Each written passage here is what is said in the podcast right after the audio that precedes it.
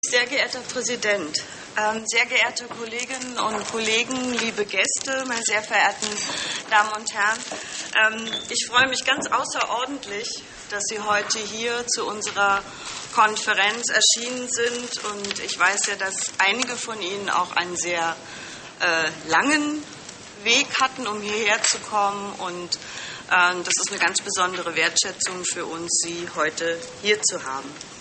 Mein Name ist Gabriele Heinrich. Ich bin stellvertretende Vorsitzende der SPD-Bundestagsfraktion, relativ frisch. Aber ich war in der letzten Zeit von Oktober 2017 bis jetzt Generalberichterstatterin für die Bekämpfung von Rassismus und Intoleranz und in diesem Rahmen auch zuständig für die Kampagne gegen Hate Speech. Wir haben heute gemeinsam diese Konferenz initiiert und es wird mein letzter Akt sein. Und ich darf an dieser Stelle schon darauf hinweisen, dass mein Nachfolger, Mr. Jello, heute hier bei uns ist, der von jetzt an bereits Generalberichterstatter für diesen wichtigen Bereich im Europarat sein wird. Ich darf am Anfang ein bisschen meinen Dank loswerden. Und mein Dank gilt vor allen Dingen natürlich dem Präsidenten des Deutschen Bundestags, Dr. Wolfgang Schäuble. Ähm, nicht nur, dass er heute bei der Veranstaltung auch reden wird, sondern dass er ähm, diese Veranstaltung besonders unterstützt. Mein Dank gilt auch dem Leiter der deutschen Delegation bei der Parlamentarischen Versammlung des Europarats, Dr. Andreas Nix, der ebenfalls unsere Konferenz unterstützt und hier auch gleich zu Wort kommen wird. Mein Dank gilt vor allen Dingen auch an das Auswärtige Amt für die Unterstützung dieser Konferenz, namentlich an Herrn Barth. Vielen Dank dafür. Und an das Sekretariat des Gleichstellungsausschusses bei der Parlamentarischen Versammlung des Europarats, an das Delegationssekretariat der deutschen Delegation und auch an mein Büro für die Organisation dieses Tages. Ich glaube, es hat alles bisher gut funktioniert. Herzlichen Dank dafür. Ich freue mich über alle Referenten und Referenten, die sich heute zur Verfügung gestellt haben. Wir werden einen sehr interessanten Tag erleben. Und zum Schluss gilt mein Dank noch äh, an Frau Vassiloenz, die diese Konferenz heute moderieren wird und nachher dann übernimmt. Gern geschehen. Und jetzt übergebe ich dann schon gleich das Wort an Herrn Dr. Nick. Ja, lieber Herr Präsident, liebe Frau Heinrich, äh, auch meinerseits im Namen der deutschen Delegation in der Parlamentarischen Versammlung des Europarats ein herzlich willkommen hier in Berlin. Ich grüße vor allen Dingen die Kollegen aus der Parlamentarischen Versammlung, die an diesem Montagmorgen den Weg äh, nach Berlin gefunden haben und darf die Begrüßung verbinden mit einem ganz herzlichen Wort äh, des Dankes an äh, Gabriele Heinrich, die dieses Thema wirklich in den vergangenen Jahren als Generalberichterstatterin mit großem Engagement äh, nach vorne gebracht hat. Wir haben eine Reihe von wichtigen Berichten auch in der PV zu diesem Themenkreis verabschiedet. Und mit einem lachenden und einem weinenden Auge sehen wir, Frau Heinrich, dass das so ein bisschen ein, ein Teilabschied von Ihnen aus unserer Delegation ist. Es zeigt aber auch, dass Mitglieder des Europarates auch im Deutschen Bundestag äh, auch äh, interessante Funktionen weiterhin übernehmen können. Nochmal herzlichen Glückwunsch zu Ihrer Wahl zur stellvertretenden Fraktionsvorsitzenden. Und Sie bleiben uns ja zumindest mal als stellvertretendes Mitglied in der Delegation erhalten. Dem Dank an das Auswärtige Amt darf ich mich noch einmal anschließen für die äh, finanzielle Unterstützung auch dieser Konferenz aus den freiwilligen Mitteln. Herr Barth, geben Sie das bitte an das Haus weiter. Und ich darf zwei Gäste noch besonders herzlich meinerseits begrüßen, nämlich Herrn David Repschka und Frau Luise Ahrens. Herr Repschka ist der nationale Gewinner des vom Europarat anlässlich des 70-jährigen Bestehens ausrichten Aufsatzwettbewerbs zum Thema Imagining the European of the Future. Frau Ahrens war die Zweitplatzierte. Beide haben in ihren Arbeiten auch die Sorge um Feindbilder und Hass aufgegriffen. Herr Schrebschka konnte am 1. Oktober auch in Straßburg an der Zeremonie teilnehmen mit Präsident Macron zum 70-jährigen Bestehen des Europarats. Und ich freue mich, dass Sie beide unserer Einladung heute nach Berlin gefolgt sind. Ich glaube, das Thema könnte nicht aktueller sein und nach den Ereignissen äh, gerade auch der letzten Woche in Deutschland äh, mit einer brennenden und auch schmerzenden äh, Aktualität. Die Sorge um die Wirkung des Wortes ist in unserer Zeit nichts Neues. Der Dichter Heinrich Heine hat äh, schon Mitte des 19. Jahrhunderts alle die, die mit dem Wort professionell umgehen, die Dichter, die Schriftsteller, aber vielleicht indirekt auch uns Politiker, gemahnt, äh, dass äh, hinter jedem Wort, das wir sagen, irgendeiner steht. Ich glaube, er schreibt der Liktor mit dem Bündel, der Richter mit der Axt und sagt, ich bin die Tat zu deinem Wort. Und das ist, glaube ich, eine stete Mahnung, dass man auch mit dem, was man in der Sprache von sich gibt, auch die Folgen und das Ende bedenken soll. Und wir erleben natürlich in unserer jetzigen Zeit, auch aufgrund der Erfindung des Internets, der sozialen Plattformen, dass äh, die öffentliche Wirkung des gesprochenen oder geschriebenen Wortes nicht nur für einen kleineren Teil von professionell damit umgehenden äh, ein großes Thema ist, sondern dass eigentlich jeder über diese Medien eine Multiplikatorwirkung erzielen kann, die große Wirkung hat. Der Historiker Neil Ferguson hat äh, vor kurzem einen provokativen Vergleich angestellt, gesagt, auf die Erfindung des Buchdrucks äh, folgten 100 Jahre später die Religionskriege, weil die, die Enthemmung, die auch mit der, mit der Möglichkeit zur umgehenden Verbreitung von Informationen, auch von falschen Informationen und von Meinungen verbunden war, äh, dazu geführt hat, äh, dass Konflikte äh, immer, immer entfesselter wurden. Das spricht nicht gegen die technische Innovation, aber das ist eine Forderung an uns als Gesellschaft noch als äh, politisch Verantwortliche damit anders umzugehen. Und äh, die Reaktionsgeschwindigkeiten des Internets sind ungleich schneller als die des Buchdrucks. Insofern ist, glaube ich, die Frage, wie hegen wir das ein, ohne Freiheit wegzunehmen, aber wie hegen wir das ein in Regeln, in Ordnung, die ein friedliches Zusammenleben der Menschen auch unter veränderten Kommunikationsbedingungen ermöglicht. Ich bin gespannt auf das, was wir heute hier dazu hören werden und äh, freue mich auch besonders, dass der Bundestagspräsident uns heute mit seiner Anwesenheit beehrt und die Wichtigkeit des Themas unterstreicht. Ich wünsche Ihnen allen einen erfolgreichen und äh, erkenntnisreichen Tag. Nochmal herzlich willkommen hier bei uns in Berlin.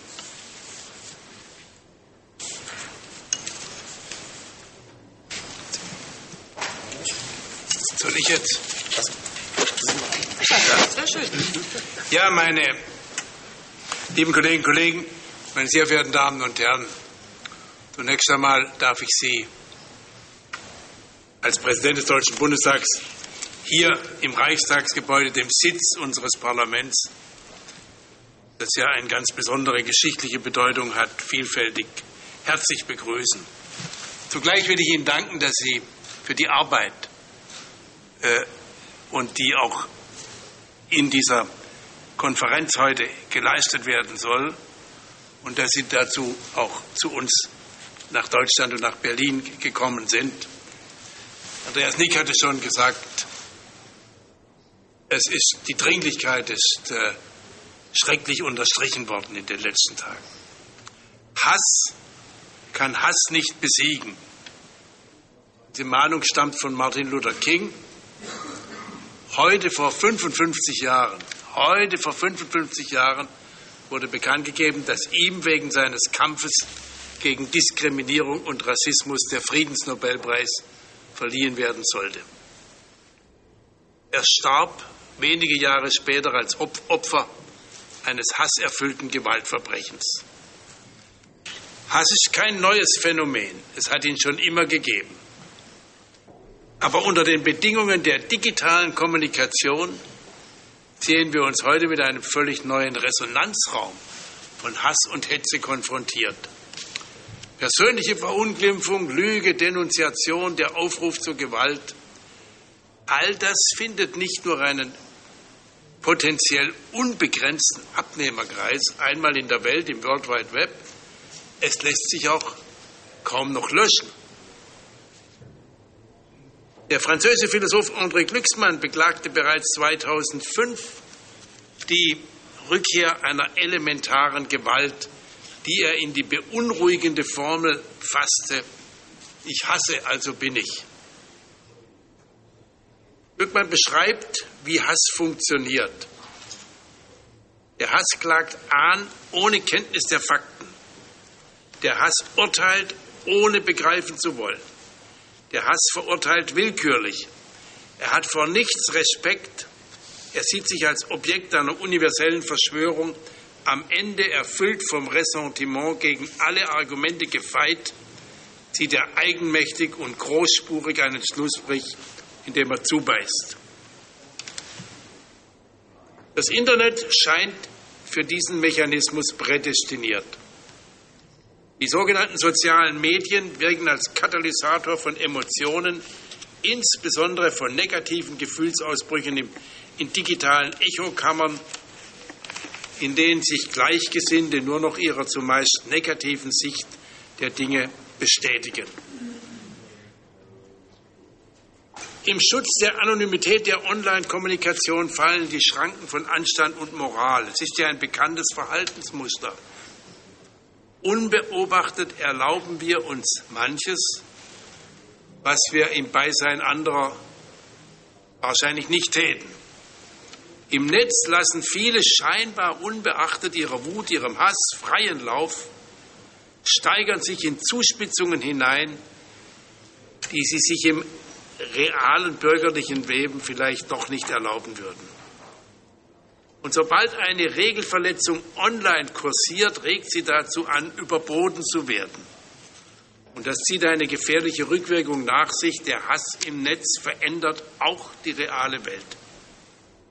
Die Folgen für die politische Streitkultur und das gesellschaftliche Klima sind fatal, zumal sich ja mit den Möglichkeiten der technischen Verbreitung, ich nenne nur das Stichwort Social Bots, eine Waffe herausbildet, die politisch gezielt eingesetzt werden kann.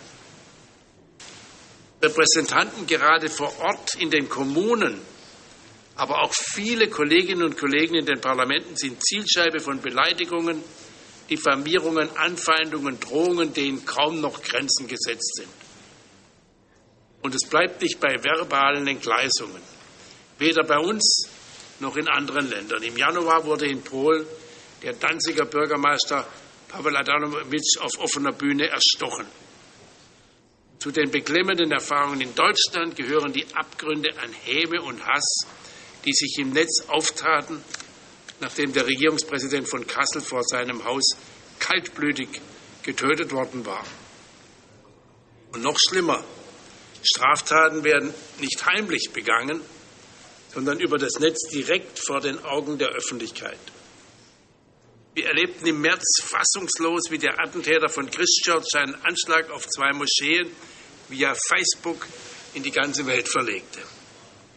Mörder wie der Norweger Breivik oder der Extremist der in Halle eine Synagoge zu stürmen versuchte und zwei Menschen tötete, zeigen ihre Verbrechen im Livestream.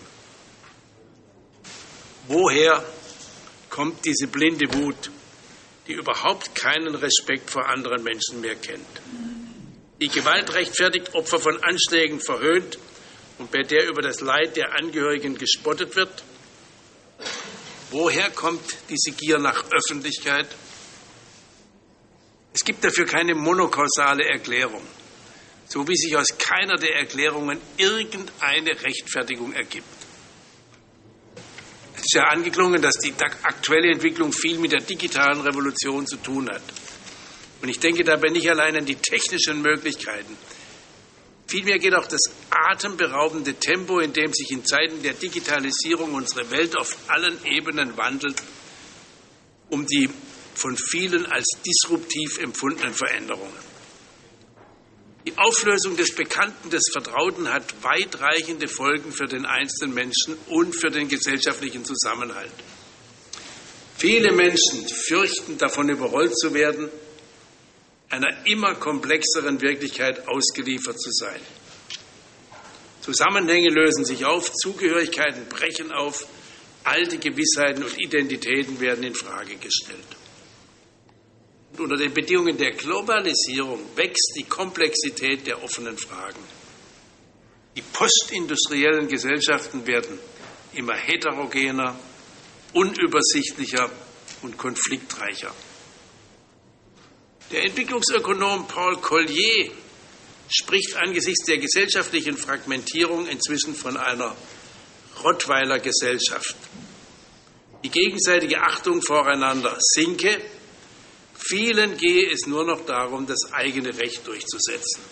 Dahinter treten das Verantwortungsgefühl gegenüber der Gesellschaft und die Empathie für andere Menschen immer mehr zurück. Die Tonlage der gesellschaftlichen Debatten verschärft sich mit der heftigen Konfrontation zwischen Eliten und jenen, die sich bevormundet fühlen, die ihre Position in Diskursen nicht mehr wiederfinden. Und so herrscht eine Logik des Wir gegen die. Die einen berufen sich auf den vermeintlichen gesunden Menschenverstand, der alles in Frage stellt, was nicht in ein einfaches Schema passt. Und die anderen moralinsauer auf politische Korrektheit. Und dazwischen scheinen sich unüberwindbare Gräben aufgetan zu haben. Philosophen, Neurologen, Publizisten beschäftigen sich mittlerweile mit diesem Phänomen. Miteinander reden, aber wie? So lautet die oft hilflose Frage in Feuilletons und wissenschaftlichen Analysen. Studien zeigen, dass Hasskommentare die freie Meinungsäußerung beeinträchtigen und damit die Meinungsvielfalt. Rund 50 Prozent der Internetnutzer bringen sich aufgrund drohender Hasskommentare seltener mit ihrer politischen Meinung in die Diskussion ein. Und umgekehrt müssen wir uns als Gesellschaften die Frage stellen, ob wir in der Vergangenheit nicht auch versäumt haben, Debatten offen genug zu führen aus letztlich paternalistischer Rücksicht die Menschen vor schwierigen Diskursen bewahren zu wollen. Vielleicht ist dies mit ein Grund für das in Teilen unserer Gesellschaft verbreitete Gefühl, wegen politischer Korrektheit Dinge nicht sagen zu dürfen, stattdessen Empfindungen, Sorgen, Ängste unterdrücken zu müssen. Wenn wir uns dem nicht offen stellen, bleiben die berühmten rosa Elefanten im Raum stehen, von denen Psychologen sprechen. Und wir driften in unseren Gesellschaften weiter auseinander. Wir müssen raus, alle, aus den Blasen, raus aus den Gräben der feindlichen Lager. Wir brauchen eine neue Streitkultur abseits des Shitstorms. Dialogische, offene Gespräche statt Konfrontation zwischen absoluten Positionen, die nicht an einer ernsthaften Debatte, sondern nur an vermeintlicher Entlarvung des anderen interessiert sind, ohne jemals mit den vermeintlich Entlarvten gesprochen zu haben. Wir brauchen auch eine Kultur des Zuhörens, die Bereitschaft, den Blickwinkel des jeweils anderen mitzudenken, denn nur so wird möglich, sich einander besser zu verstehen und auf politischer Ebene konstruktive Entscheidungen zu treffen. Aus der Nähe betrachtet schwinden Gegensätze oder gar Feindschaften. Ein interessantes Beispiel dafür ist die Plattform Deutschland spricht, die auf Initiative der deutschen Wochenzeitung Die Zeit vor der Bundestagswahl 2007 entstanden ist. Diese Initiative bringt Menschen mit diametral unterschiedlichen Meinungen zusammen. Und ist, daraus ist mittlerweile die internationale Plattform My Country Talks entstanden, auf der sich bereits mehr als 80.000 Menschen aus über 30 Ländern registriert haben. Eine wissenschaftliche Untersuchung dazu zeigt, das Gespräch zwischen Menschen mit völlig unterschiedlichen politischen Ansichten trägt dazu bei, der Polarisierung der Gesellschaft entgegenzuwirken. Das persönliche Treffen baut Vorurteile gegenüber Andersdenkenden ab und steigert den Glauben an den gesellschaftlichen Zusammenhalt. Der Publizist Bastian Berbner bringt es auf die einfache Formel. Aus der Nähe hasst es sich sehr viel schwerer als aus der Distanz. Was folgt daraus für uns als politisch Verantwortliche? Als Parlamentarier haben wir den politischen Streit zu führen mit aller Leidenschaft. Das erfordert die parlamentarische Demokratie. Streit darf nicht nur sein, Streit gehört zur parlamentarischen Demokratie. Die Durchsetzung und der Ausgleich von Interessen in einer liberalen Gesellschaft funktionieren nur über Streit. Den müssen wir aushalten und ertragen. Aber es ist ein Streit nach Regeln und ein Streit im Respekt voreinander. Und daraus erwächst für uns Abgeordnete eine besondere Verantwortung. Sprache ist eine Waffe. Wir alle wissen es. Und wir gehen doch häufig leichtfertig damit um, manchmal unbedacht, manchmal auch gezielt. Wenn uns an der Demokratie gelegen ist, muss der politische Wettstreit vor Gewalt geschützt werden. Dazu reicht es nicht, an den gesunden Menschenverstand zu appellieren. Es braucht auch das Vertrauen in den Rechtsstaat, der gegen menschenfeindlichen Hass und Hetze als Nährboden von Gewalt konsequent vorgeht, auch in der digitalen Welt. Wir sollten dabei nicht außer Acht lassen, die digitale Kommunikation bietet eigentlich eine Chance, Gräben zu überwinden, Transparenz zu schaffen, Öffentlichkeit und Teilhabe. So lautete einst das optimistische Versprechen. Aber jede Innovation bringt zumeist unvorhersehbare Risiken und Folgen mit sich. Mit ihnen sind wir konfrontiert. Der Zugang zum Netz ist zwar niedrigschwellig, aber gerade deshalb wirkt die Online-Kommunikation nicht nur aufklärerisch demokratisch, sondern eben auch als Multiplikator für Fake News und Hate Speech. Eine besondere Ambivalenz zeigt sich im Übrigen am Phänomen der Whistleblower im Netz. Die Wahrheit ist unterwegs und niemand kann sie aufhalten, bemerkte Edward Snowden einmal. Daten sind nicht zu bremsen. Ebenso wenig wie derjenige, der sie öffentlich macht. Ist der Menschenrechtler oder Spion und Verräter geltungsbedürftig oder getrieben von der Absicht, das Gespräch über Verfehlungen im staatlichen Auftrag in Gang zu bringen? Und das Beispiel zeigt, die Gesellschaft, aber auch die Gesetzgeber bleiben gefordert. Bei der Hate Speech sind die Strafverfolgungsbehörden in der Pflicht. In mehreren deutschen Bundesländern gibt es inzwischen Sonderermittler der Justiz, die sich auf Hetze und Verleumdungen im Netz spezialisieren. Die Kölner Staatsanwaltschaft hat ein Sonderdezernat mit dem Namen Hate Speech eingerichtet. All das läuft allerdings ins Leere, wenn die Brisanz der Lage nicht auch in den Gerichten erkannt wird, die am Ende zwischen zulässig zugespitzter Meinungsäußerung und Hassbotschaft befinden müssen. Die Grenze ist nicht immer einfach zu ziehen, das ist wahr. Aber es gibt diese Grenze. In seinem Buch Redefreiheit schreibt Timothy Garden Ash, wir werden uns niemals alle einig sein, sollten wir auch nicht. Doch wir müssen uns darum bemühen, Bedingungen zu schaffen, unter denen wir uns darüber einig werden, wie wir uneinig bleiben.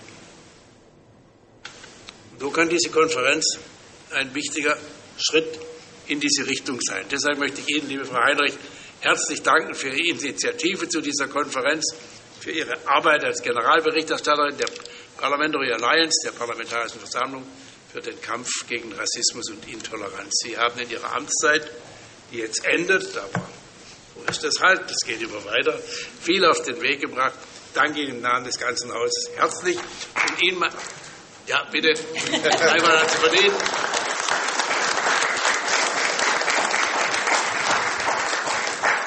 Und Ihnen wünsche ich für, das für, die Konferenz ein gutes Gelingen und wünsche uns allen wünsche ich von dieser Konferenz einen guten Ertrag für die Friedlichkeit unserer Streikkultur.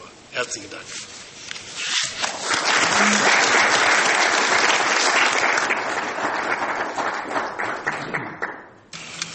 Ja, Herr Dr. Schäuble, ähm, ganz, ganz herzlichen Dank dafür, ähm, dass Sie heute hier unsere Konferenz mit eröffnet haben und mit diesen eindringlichen Worten uns auch nochmal die Wichtigkeit dieses Themas des heutigen Tages vor Augen geführt haben und wie ich meine auch eine ganz gute Einleitung in unsere heutige Konferenz für uns gegeben haben. Danke nochmal dafür, danke für Ihre Zeit und ich gebe jetzt an Frau Vassido-Enz, die uns heute durch den Tag leitet. Vielen Dank, Frau Heinrich. Ähm, ja, ich freue mich hier zu sein, Strategien gegen Hass und Hetze mit Ihnen allen auszuloten, zu besprechen, Ideen zu sammeln. Ähm, ich finde es super nett, dass Sie glauben, dass mich alle kennen und mich niemand vorstellen muss. Ich glaube, ich tue es trotzdem. Äh, schnell ein paar Worte zu mir. Ich bin Geschäftsführerin der neuen deutschen MedienmacherInnen. Äh, mit meinem Verein arbeiten wir seit 2012 am Thema Hate Speech. Ähm, und das machen wir schon so lange, weil wir schon sehr lange sehr viele Erfahrungen gesammelt haben. Als Journalistinnen und Journalisten mit Migrationshintergrund haben wir Hate Speech ähm, schon ganz lange ähm, als ähm, quasi Teil unseres äh, Berufs erfahren. Seit vier Jahren tragen wir das No Hate Speech Movement ähm, als ähm, beziehungsweise das ist aus der nicht nur aus dem Europarat, sondern aus der Parlamentarischen parlamentarischen ähm, No-Hate-Allianz des Europarats ähm, entstanden, die diesen Austausch heute veranstaltet. Und wir müssen über Hate Speech sprechen. Ähm, Herr Schäuble hat es ja schon erwähnt, hat gesagt, und die Zahlen dazu genannt, die ergeben, dass man sagen kann, Hate Speech verhindert Meinungsfreiheit oder bedroht die Meinungsfreiheit und verhindert Meinungsvielfalt, weil 54 Prozent der Menschen sich nicht mehr äußern wollen, ähm, weil sie eben, ähm, weil, weil drohende, also weil Hassangriffe drohen im Internet. Ähm, sowas darf nicht passieren. Aber der zweite wichtige Grund, der dem Europarat vielleicht mindestens genauso nah ist, ist, dass es ein Menschenrecht ist. Wir alle haben das Recht, nicht diskriminiert zu werden. Nicht wegen äh, der Familie, in die wir hineingeboren sind, nicht wegen unserer Religion, nicht äh, wegen der sexuellen Orientierung, nicht wegen einer Behinderung und nicht wegen unseres Geschlechts. Ich glaube, da sind wir uns alle ähm, einig. Ähm, und das ist die Grundlage für unsere Bestandsaufnahme, dazu irgendwie mit Ihnen Erfahrungen auszutauschen und vielleicht sogar zusammen Ziele zu setzen. Äh, bevor wir ins Thema eintauchen, erkläre ich noch kurz, wie unser Tag funktioniert. Das ist keine, keine, äh, keine Frontalveranstaltung, sondern es ist eine Mitmachkonferenz. Wir hören Inputs ähm, jetzt heute Vormittag von drei verschiedenen Referentinnen. Ähm, wir hören auch den ganzen Tag Inputs zu Beginn der Sessions und haben dann ganz viel Zeit, also wirklich viel Zeit, anderthalb Stunden lang, um uns auszutauschen, um zum einen Fragen zu beantworten, aber auch ihre Beiträge zu den Themen zu hören, von ihren Erfahrungen zu hören und zu hören, was sie dazu zu sagen haben und möglicherweise auch wirklich Ideen zu finden. Ähm, damit wir zu guten Ergebnissen kommen ähm, und zu konstruktiven Gesprächen gibt es ein paar Regeln. Es darf nicht gefilmt werden und nichts aufgenommen werden heute. Ist aber auch gar nicht nötig, weil das Parlamentsfernsehen ist da. Ähm, damit alle mitreden können, wollen wir die Debattenbeiträge beschränken auf drei Minuten. Ähm, das klingt jetzt kurz, ist aber wirklich wahnsinnig lang. Also drei Minuten können eine Ewigkeit sein. Und falls Sie es selber nicht merken, hilft Ihnen Arian, der gerade hier ähm, spricht. Der sitzt gleich da drüben. Arian winkt mal kurz, macht Ihnen ein Timeout, wenn die drei Minuten vorüber sind. Ähm, außerdem wollen wir beim Thema bleiben. Ähm, Sie können noch so spannende Schwenke aus Ihrem Leben erzählen wollen. Wir haben hier einen erkenntnisreichen Austausch vor und ich glaube, es ist gut, beim Thema zu bleiben. Ich werde deswegen auch so ein bisschen streng sein und unterbrechen, wenn dem nicht so sein sollte. Äh, wir dulden natürlich keine Hassrede und keine Hetze und keine Respektlosigkeiten, keine menschenfeindlichen Äußerungen, keine demokratiefeindlichen Äußerungen. Ähm, die gehören hier nicht hin und ich meine, ja, das ist eine Konferenz dagegen, muss man eigentlich nicht viel sagen dazu. Und indem ich das so sage, liebe Frau Wehling, ähm, mache ich schon ganz viel falsch, weil ich ja von Hate Speech spreche, davon von Menschenfeindlichkeit, von Demokratiefeindlichkeit. Eigentlich müsste ich, müsste ich ja sagen und alle herzlich bitten, einander zugeneigt, ähm, ähm, äh, sozusagen sich herzlich miteinander zu unterhalten. Aber wenn es jetzt eine Konferenz für Zuneigung wäre, dann wird halt auch keiner kommen. Also es ist so ein bisschen eine, eine schwierige Sache. Wir hören gleich mehr darüber. Aber wir müssen hier noch ein bisschen Ringelpiez machen, damit wir, damit unsere drei Referentinnen hier Platz finden. Und gleich steigt die Frauenquote enorm hier vorne auf diesem Podium.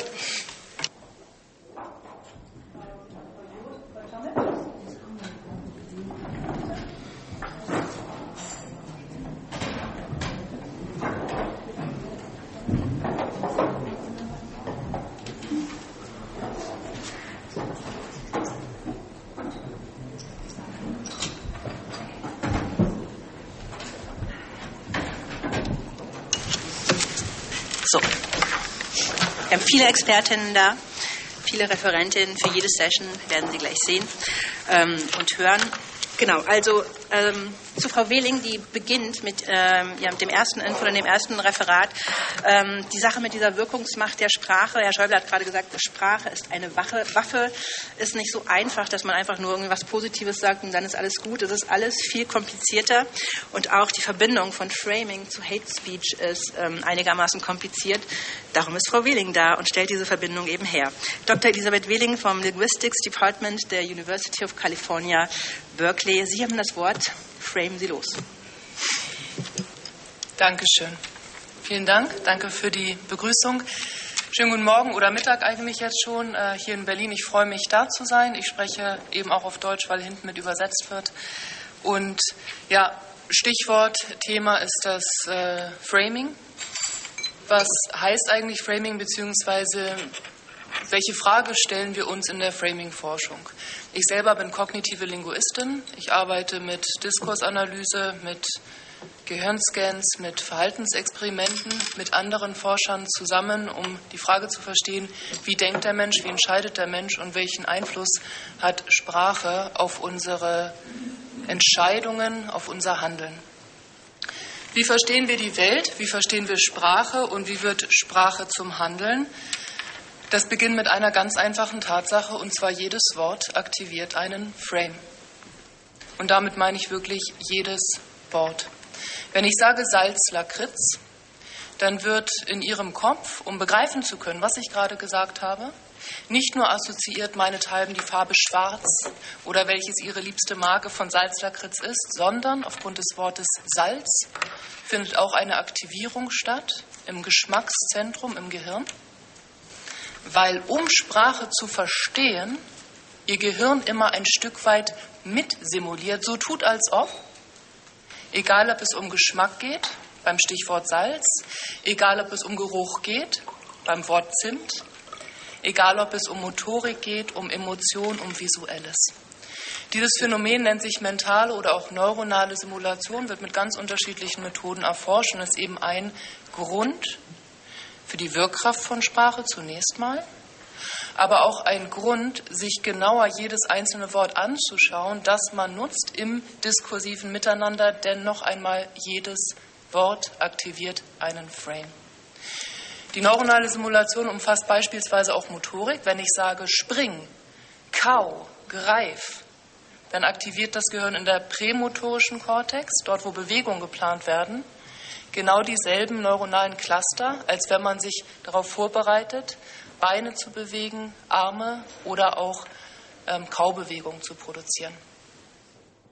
Das gleiche gilt für Affekt und für metaphorische Sprache. Wenn ich sage ein süßes Kind, anstelle von ein nettes Kind.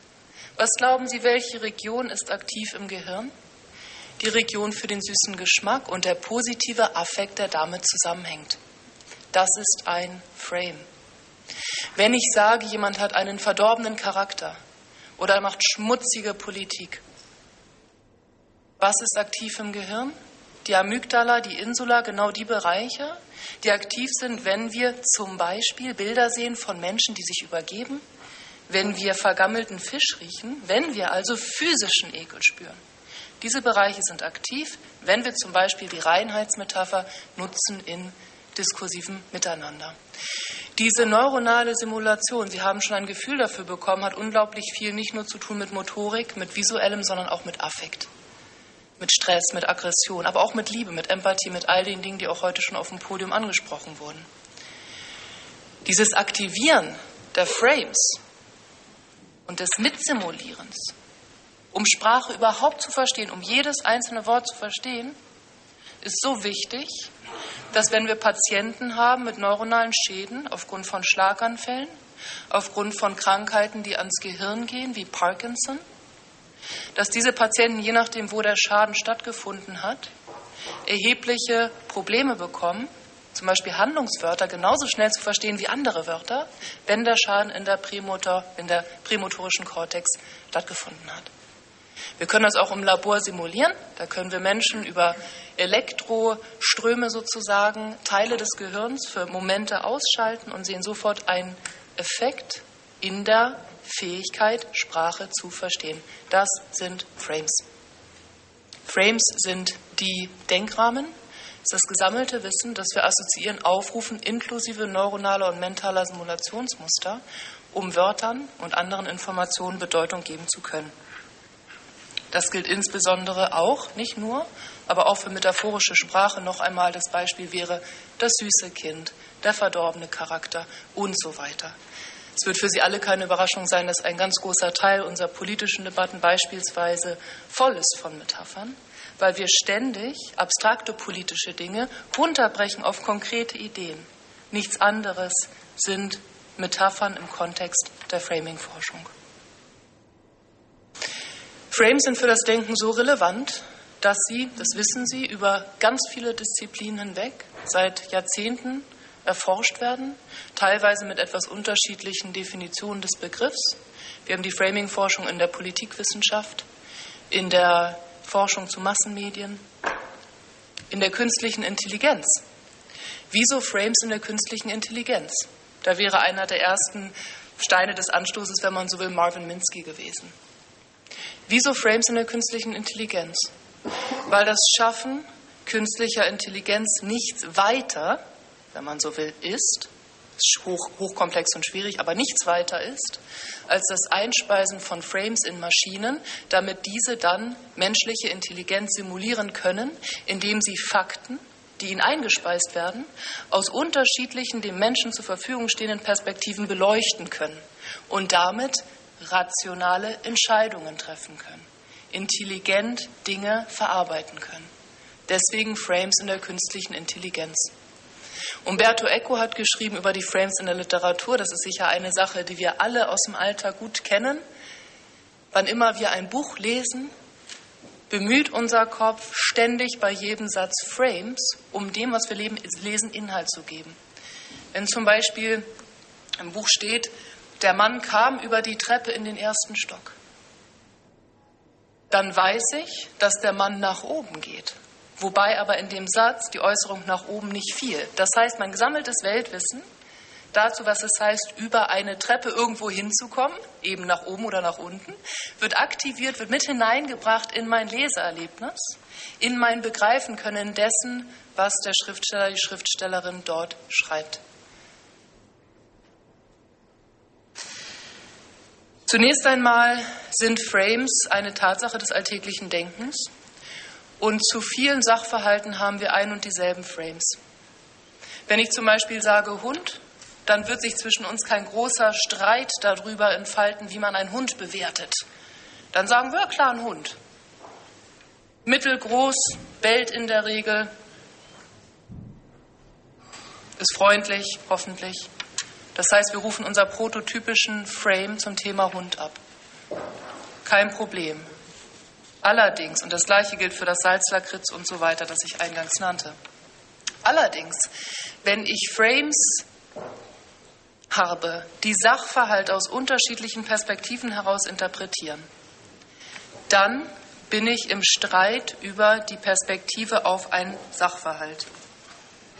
Ich gebe mal ein Beispiel, dieses Glas. Das Beispiel kennen Sie, es ist trotzdem ein relevantes, wenn man auf die schnelle Framing begreifbar machen will. Dieses Glas ist entweder halb leer oder halb voll. Das ist ein faktischer Sachverhalt und wir müssen per Definition eine Perspektive einnehmen, um zu interpretieren, was denn hier ja, los ist. Ist das Glas halb voll? Ist das Glas halb leer? Wir kommen aus der Sache nicht raus. Wir können sagen, das Glas ist halb gefüllt oder halb nicht gefüllt. Wir sind immer in einer Perspektive. Versuchen Sie es einmal selbst, versuchen Sie diesen Sachverhalt rein faktisch objektiv zu beschreiben. Es geht schlichtweg nicht. Das heißt, eine Tatsache überdenken, über unser aller Denken, da wo wir demokratisch streiten, ist die Tatsache, dass wir Sachverhalte unterschiedlich einordnen. Wir streiten nicht über die Arbeitslosenzahlen per se. Wir streiten, was sie bedeuten, was ist die Ursache, was ist die Lösung und so weiter. Wir bewerten ständig. Werterelativismus, also das Anerkennen, dass man im demokratischen Miteinander aus unterschiedlichen Werteempfindungen heraus Sachverhalte interpretiert, ist der Kerngedanke der Demokratie. Dass man diese unterschiedlichen Perspektiven auf Sachverhalte dann aber nicht nur im Denken einnimmt und in der Programmatik, die man vorschlägt, sondern so konsequent ist, auch eine Sprache zu bemühen, die dieses Denken, diese Perspektive transparent macht. Das ist ehrliches, konstruktives Framing im politischen Miteinander. Das ist die Frage, sage ich Steuerlast oder Steuerverantwortung? Sage ich Klimawandel oder Klimakrise? Sage ich Gewalt an Frauen oder Gewalt von Männern gegen Frauen? Wenn ich dieses Glas, ich habe es zu früh abgesetzt, wenn ich dieses Glas hochhalte und Sie sagen mir jetzt, das Glas ist eine fast schon überlaufende Milchkanne. Benutzen Sie ein Frame? Ja, denn jeder Kommunikationsmoment benutzt Frames. Sind Sie beim konstruktiven, ehrlichen Nutzen von Sprache, um den politischen Streit, aber auch die politische Kompromissfindung einfacher zu gestalten? Nein, Sie sind in der Irreführung, denn das ist keine Milchkanne, die fast überläuft. Und da unterscheidet man, so auch jeder Kommunikationsmoment Frames nutzt, da unterscheidet man zwischen dem sprachlichen Verdeutlichen der eigenen Sichtweise und dem Irreführen. Zu sagen, dieses Glas ist eine überlaufende Milchkanne, dafür gibt es einen Begriff. Der Begriff ist nicht Framing, der Begriff ist Lüge, Irreführung.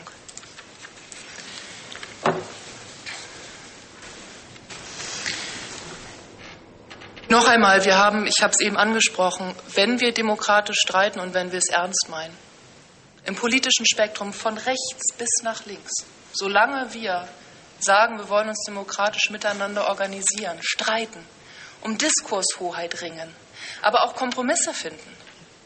Was ist denn politische Kommunikation? Politische Kommunikation ist nicht, dem anderen Recht zu geben, oder dass alle dasselbe denken. Politische Kommunikation ist zunächst einmal zu verstehen, wie der andere denkt. Und je sauberer, je deutlicher die Sprache, Steuerverantwortung, Steuerlast, Klimawandel, Klimakrise, Arbeitnehmer oder Arbeitsleistende. Je genauer die Sprache, desto mehr Chance auf gutes demokratisches Miteinander. Kein Frame ist, solange wir uns nicht im Bereich der Lüge und Irreführung befinden, wahrer als der andere. Sie profilieren unterschiedliche Aspekte von Fakten und sie setzen damit eine Perspektive. Sie, sie haben einen selektiven Charakter auf den Sachverhalt.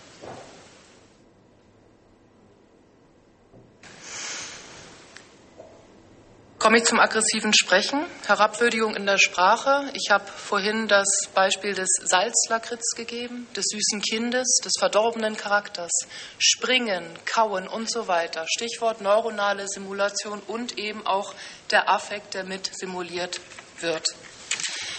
Wir wissen mindestens drei Dinge über die aggressive Sprache und verbale Gewalt. Erstens herabwürdigende Sprache, die ausgrenzt, aktiviert als Teil der Spracherfahrung das Schmerzzentrum im Gehirn. Das heißt, herabwürdigende, ausgrenzende Sprache tut im wahrsten Sinne des Wortes weh. Es werden schmerzstillende Stoffe im Gehirn als Reaktion darauf freigesetzt.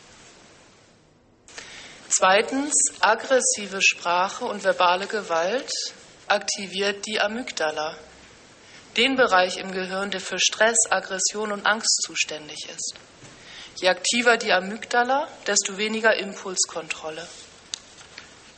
Desto schneller sind wir natürlich bei Angst, bei Stress, bei Aggression mit wenig Impulskontrolle auch in der aggressiven Handlung.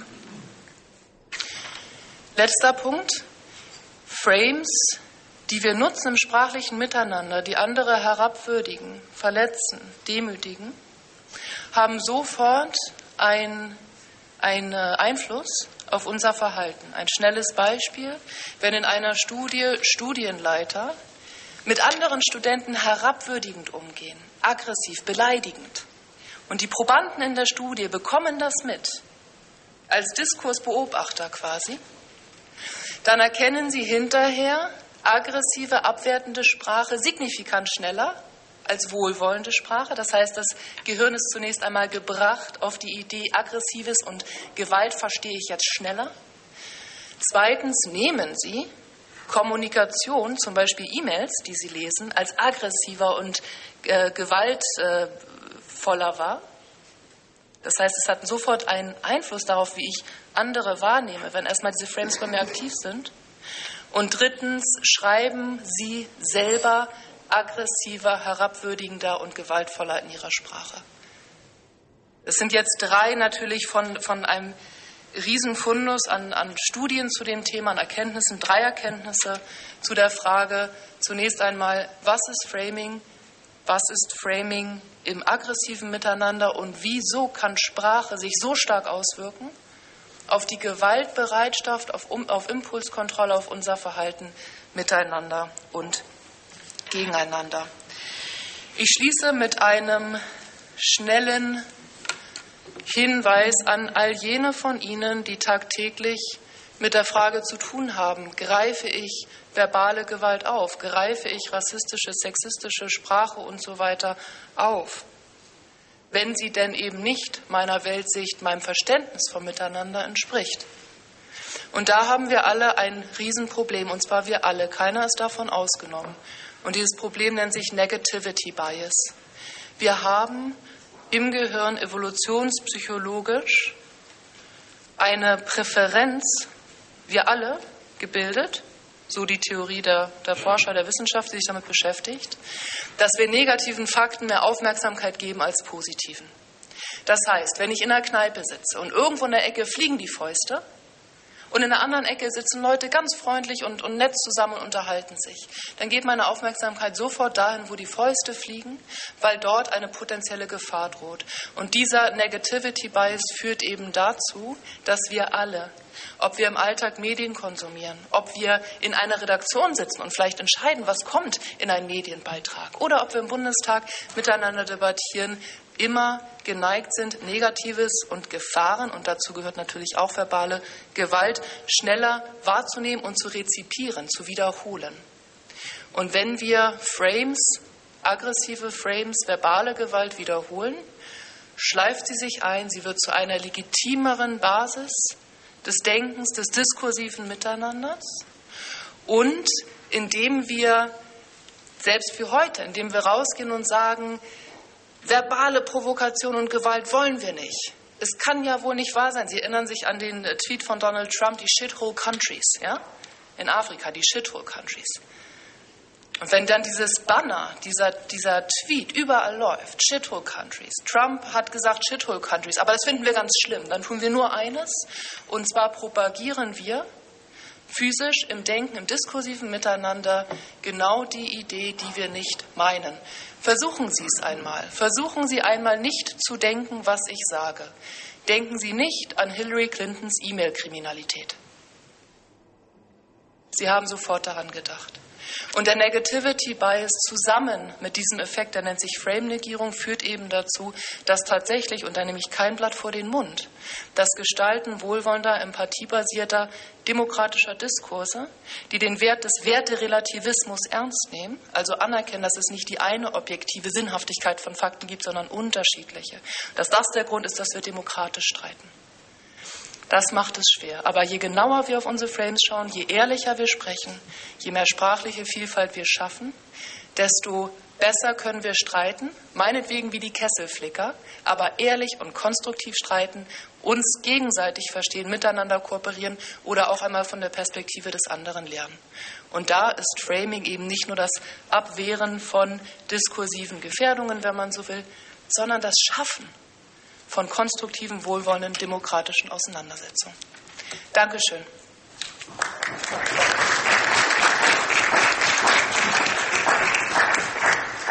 Genauso machen wir es. Ehrlich sprechen und konstruktiv sein. Äh, vielen herzlichen Dank. Äh, wir merken uns, oder Sie merken sich Ihre Fragen und Ihre Anmerkungen. Ähm, wir hören gleich noch mehr zum Thema und tauschen noch ein bisschen Plätze. Äh, wir haben, wer, wer, möchte, kann sich die nächste, ähm, den nächsten Input, die nächste Rede übersetzen lassen. Wir haben hier hervorragende, hart arbeitende DolmetscherInnen und Dolmetscher in den Kabinen ähm, und nutzen Sie sie bitte, damit die nächsten fünf Mal weniger arbeiten. Wir gehen jetzt zum Europarat und nach Slowenien zu Miss Violeta Tomic, ähm, Mitglied der Nationalversammlung dem slowenischen Parlament und beim Europarat Generalberichterstatterin für die Rechte von LGBTI-Personen. Kriegen wir das technisch hin? Ja? Okay, wir sehen auch noch ein paar Bilder dazu. Sehr gut. Ähm, Frau Tomic berichtet über ihre Beobachtungen. Mhm, okay in Slowenien und Europa die erste von drei Stimmen aus, dem, äh, aus der europäischen Praxis, die wir hören. Liebe Frau Tomic, wir hören uns, freuen uns sehr auf Ihre Erfahrung.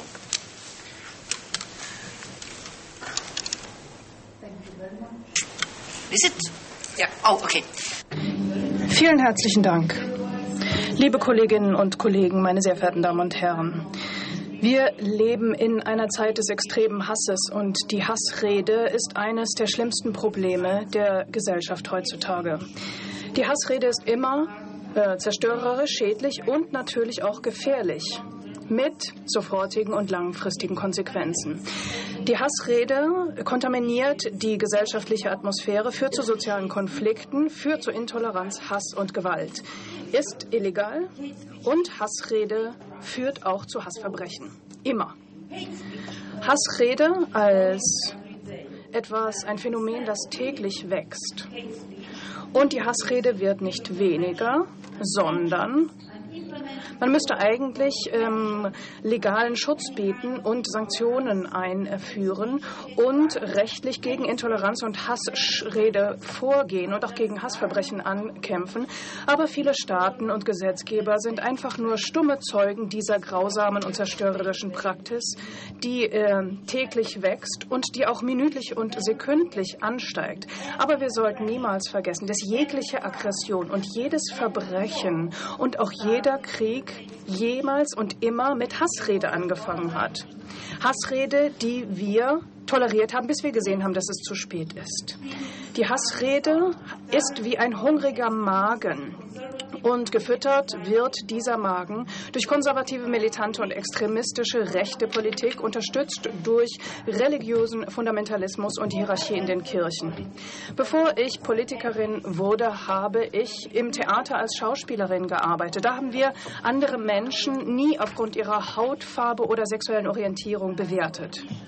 Als Politikerin und Abgeordnete muss ich sagen, dass das politische Umfeld ein Umfeld ist, wo am meisten Hassrede verbreitet und ermutigt wird. Und wir finden diese Hassrede dann in allen Poren der Gesellschaft und in jeglichen Teilen und Bereichen unseres Lebens. Wenn die Bürger und Bürgerinnen durch die Massenmedien Hassrede verfolgen als manipulative Beispiele ihrer Regierungen, ihrer Politiker und Politikerinnen, ihrer äh, Führungspersönlichkeiten, dann, und ich bin äh, sehr traurig, das sagen zu müssen, dann sind die Politiker und Politikerinnen Menschen, die ein schlimmes Beispiel geben.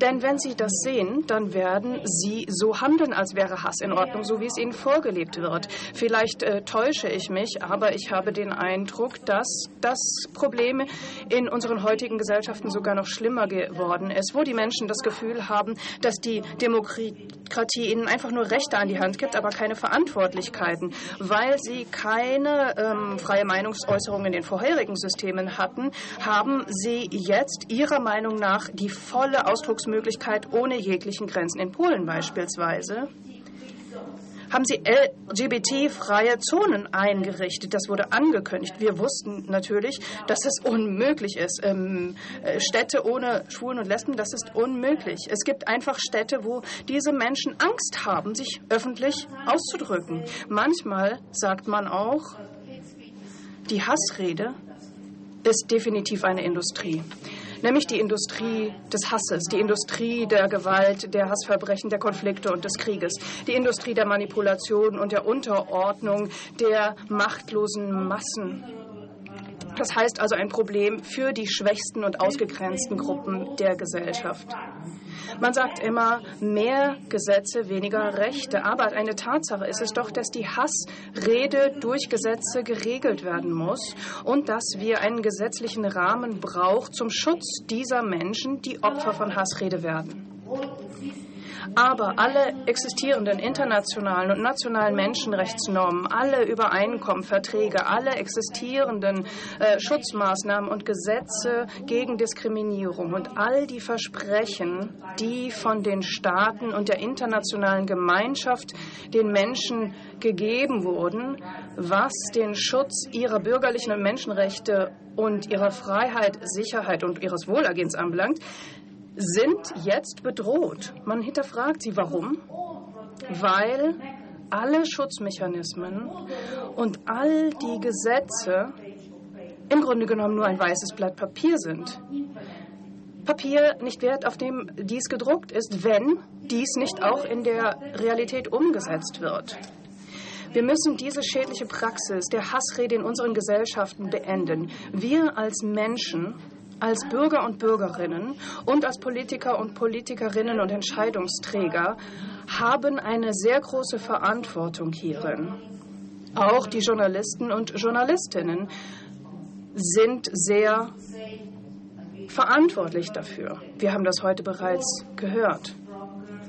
Die Worte sind stärker als Schwerter.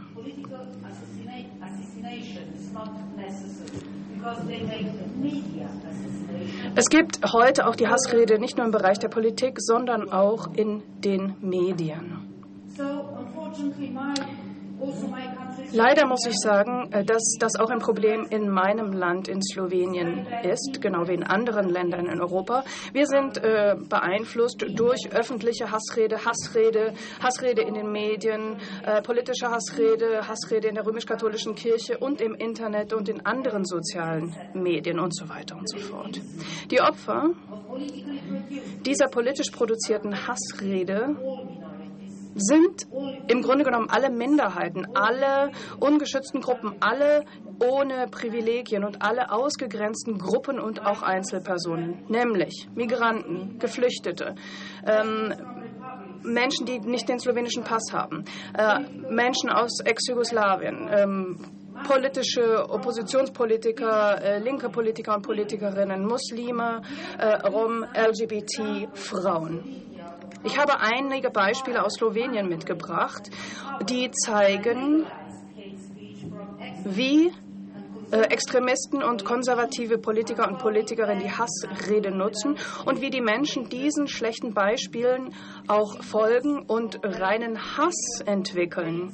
Wie sie auch, äh, wie das dazu führt, ähm, dass äh, viele Menschen leiden müssen. Das ist ein Zeitungsausschnitt, gesponsert von Orban.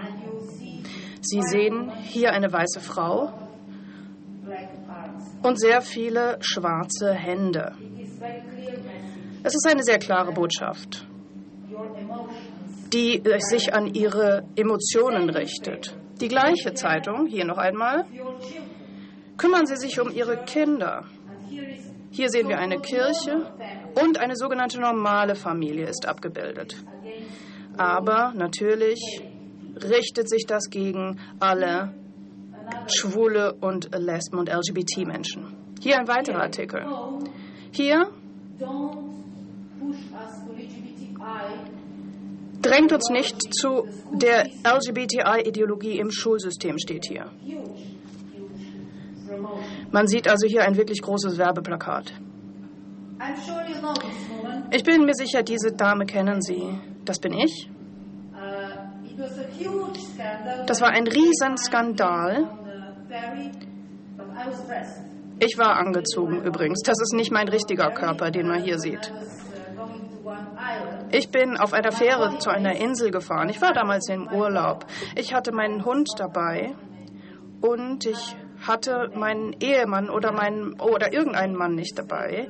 Und wieder dieselbe Zeitschrift hat einen Artikel über mich äh, verfasst und geschrieben, wie hässlich ich bin, dass ich sowieso nie einen abkriege und dass ich mit meinem Hund Sex habe. Es war eine schreckliche Zeit für mich. Ich habe natürlich Anklage erhoben. Multikulti steht hier. Vielleicht erkennen Sie mich da rechts. Ich werde von Muslimen hier vergewaltigt in diesem Bild. Die haben alle sehr glückliche Gesichter. Alle Menschen, die sich für die Menschenrechte einsetzen, werden angegriffen. Und ich wurde schon sehr oft angegriffen. Das ist äh, das Flüchtlingslager in Brežice in Slowenien, als es in Brand gesteckt wurde. Die Kommentare waren, äh, die brauchen mehr Gas, wir sollen sie verbrennen und abfackeln. Ich hoffe, die fackeln schon alle ab. Wir müssen Auschwitz und Birkenau aktivieren und sie dorthin verfrachten. Die Bomben sollten wir auf sie herabwerfen. Das ist ein großer Freund von mir. Er liebt mich wirklich sehr. Er attackiert mich fast täglich. Er ist auch bewaffnet, weil er Mitglied einer paramilitärischen Gruppe ist. Ähm, und er gehört auch einer rechtsextremen Partei an. Leute, schleift eure Äxte oder besorgt euch größere Messer oder irgendetwas anderes, vielleicht alte Motorsägen. Alles kann man gut einsetzen. Wir werden in Slowenien beginnen, die Köpfe rollen zu lassen. Diese Menschen, die haben auch Namen. Und niemand hat sie je angegriffen. Nächstes Beispiel. Wenn, wann werden wir anfangen, alle Muslime zu erschießen? Haben wir nicht das Recht, uns selber zu verteidigen, wie die Partisanen? Scheiß Slowenien. Wann wird die Nation endlich die Schnauze voll haben, um bereit zu sein, vor ihren Häusern zu stehen, mit Heugabeln, mit äh, Kettensägen? Fickt eure muslimischen Mütter, ihr Drecksidioten. Äh, Fick deine Mutter, du Missgeburt. Schlachten, abschlachten. Alle Muslime sind abzuschlachten, die dürfen nicht existieren. Wenn ich da wäre, würde ich euch alle abschlachten, ihr Drecksstinker. Allah sollte auf eure Köpfe scheißen. Das sind einfach nur ein paar Beispiele. Und ich bin mir sicher, dass Sie in Ihren Ländern ähnliche Erfahrungen gemacht haben. Aber ich muss auch sagen, ein Schauspielerkollege von mir wurde vor zwei Jahren ermordet. Ein, zwar ein brutaler Mord. Er ist in seiner Wohnung ermordet worden, als er ein Schauspiel gefeiert hat. Er hat da an dem Abend gefeiert und äh, das war ein offen homophober Angriff. Als er in seiner Wohnung aufwacht, geht er äh, davon aus, dass er vergewaltigt worden ist. Er ging davon aus, weil mein Kollege offen bisexuell war. Er wurde mit einem großen Messer mehr als 20 Mal erstochen und dann hat man eine halbe Stunde gewartet. Der Täter hat gewartet, bis er nach einer halben Stunde an seinem eigenen Blut an den Verletzungen gestorben ist. Das ist erst vor zwei Jahren passiert. Vor einer Woche dann gab es ein weiteres Ereignis in Slowenien. Ein junger schwuler Aktivist wurde angegriffen. Das passierte vor einer Kneipe. Einfach nur, weil er das Leben geliebt hat und weil er glücklich war. Er befindet sich jetzt im Krankenhaus und er wird sich niemals wieder erholen. Liebe Kollegen und Kolleginnen, wir sind uns alle einig, dass die Hassrede ein riesengroßes Problem darstellt. Und wir wissen alle, dass es vor dem Zweiten Weltkrieg so war, dass die Politiker und Politikerinnen sehr viele Diskussionen abgehalten haben. Aber sie haben gegen das größte und schlimmste Böse der Welt nichts gemacht, den Faschismus. Millionen von Menschenleben wurden geopfert. Ich frage Sie also, was machen wir nun? Sollen wir einfach immer nur reden? Oder sollten wir nicht sofort handeln, um diese gefährliche Praxis zu beenden? Vielen herzlichen Dank.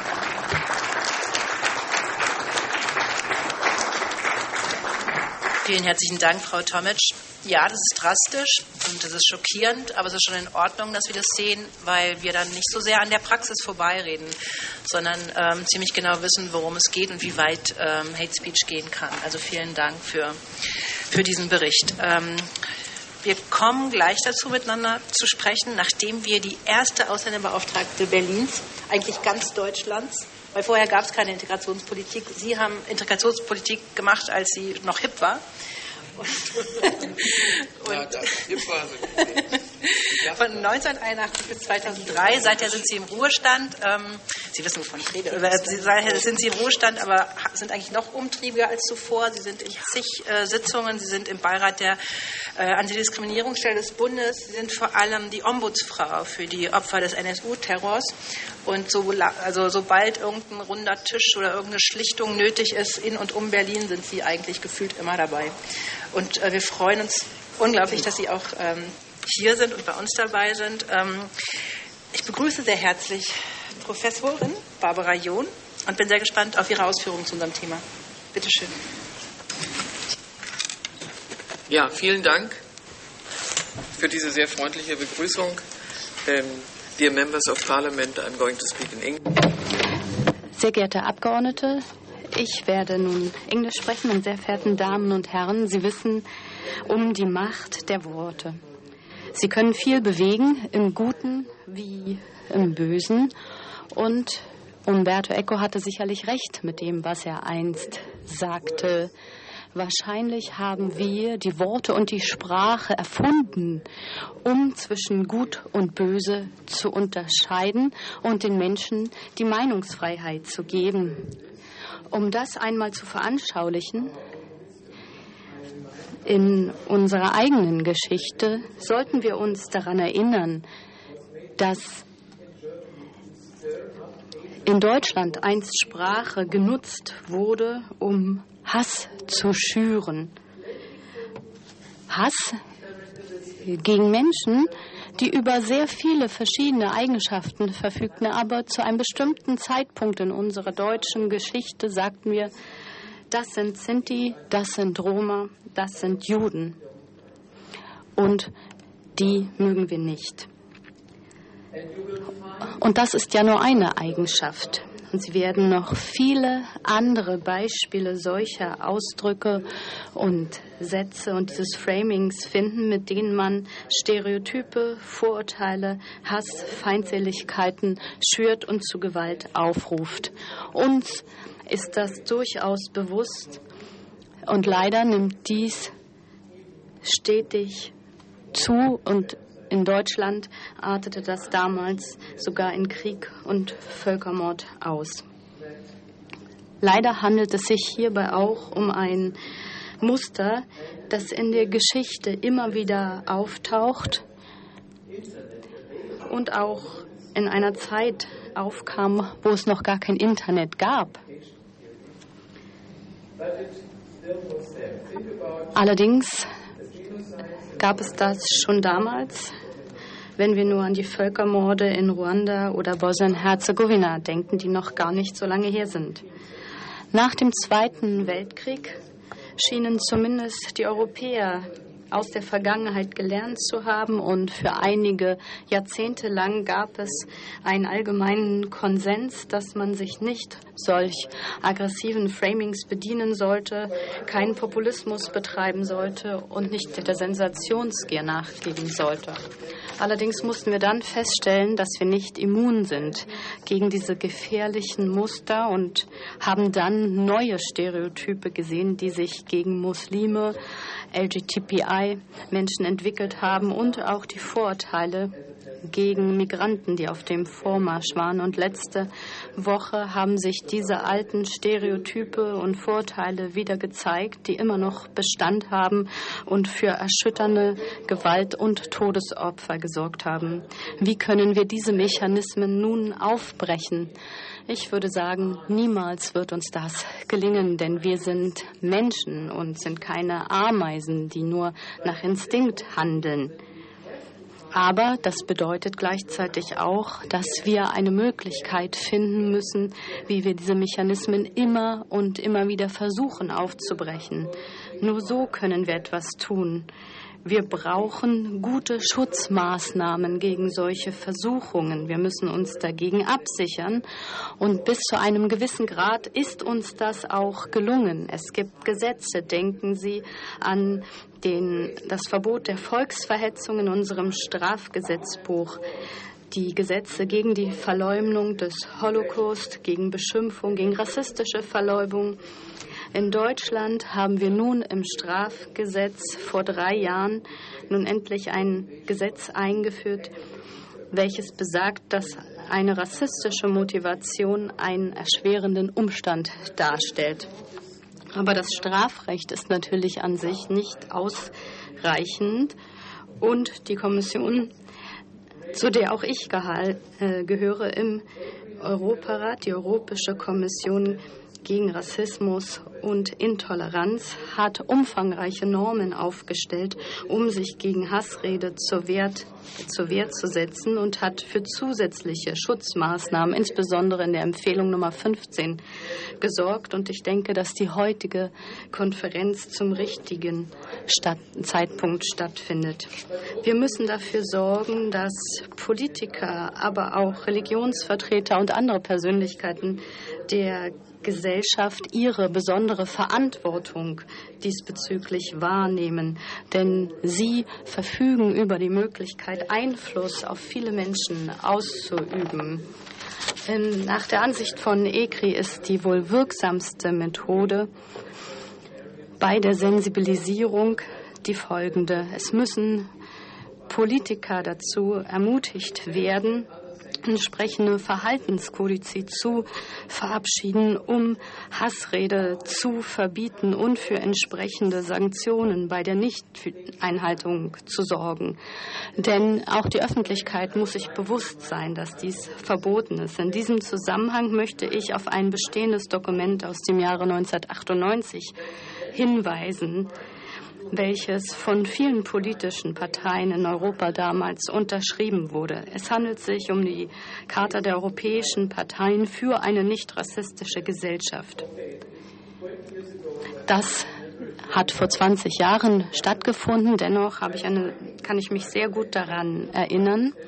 Und durch die Unterzeichnung dieser Charta haben viele politische Parteien versprochen, dass sie von jeglicher Form rassistisch motivierter Gewalt und auch von Aufwiegelung zum Hass oder anderen Feindseligkeiten Abstand nehmen und sich dagegen wenden wollen. Ich muss sagen, dass ich mich sehr freue, Ihnen mitteilen zu können, dass die Parlamentarische Versammlung des Europarats in der kürzlich verabschiedeten Entschließung 2275 und ECRI auch im Fahrplan für echte Gleichstellung übereingekommen sind, dass diese Charta überarbeitet werden soll. Das heißt, hier herrscht ein deutlicher Wille, noch einen Schritt weiter zu gehen und noch effektiver Meldewege zur Verfügung zu stellen und Strafmaßnahmen bei einer Verletzung dieser Vorschriften durchzusetzen. Die Präsidentin der Versammlung und auch der Vorsitzende von ECRI haben sich kürzlich in Straßburg getroffen, um dies zu besprechen. Es gibt gute Beispiele für eine wirksame Selbstkontrolle, so auch wie der Ausschluss von zwei Abgeordneten eines Länderparlaments in Deutschland aufgrund rassistischer Aussagen. Und zwar ereignet sich dieser Vorfall im Dezember 2017 und es handelte sich um Abgeordnete der AfD. Dennoch ähm, müssen wir diese Regeln noch weiter stärken und vor allen Dingen deren Umsetzung unterstützen. Ich hoffe, dass Sie alle natürlich die Parlamentarische Versammlung des Europarates und ECRI unterstützen bei diesem Vorgehen der Neubelebung und der Überarbeitung der Karte.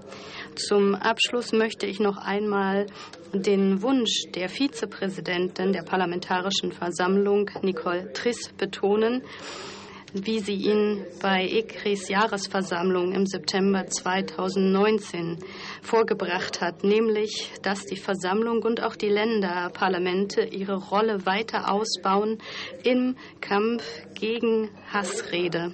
Denn um hier erfolgreich zu sein, müssen wir uns alle zusammenschließen. Vielen Dank für Ihre Aufmerksamkeit.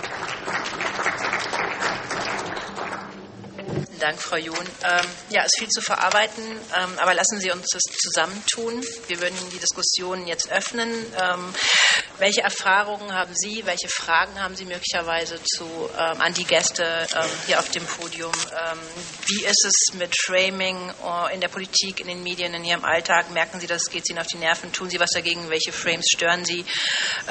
was soll passieren? Es gibt ja schon einige Gesetze, ein paar Regeln. Warum nutzt das nichts? Frau Jon hat gerade welche aufgezählt.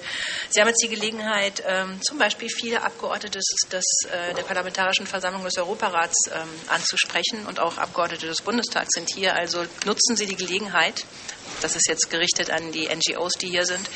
Und ähm, ich bitte um Ihre Beiträge.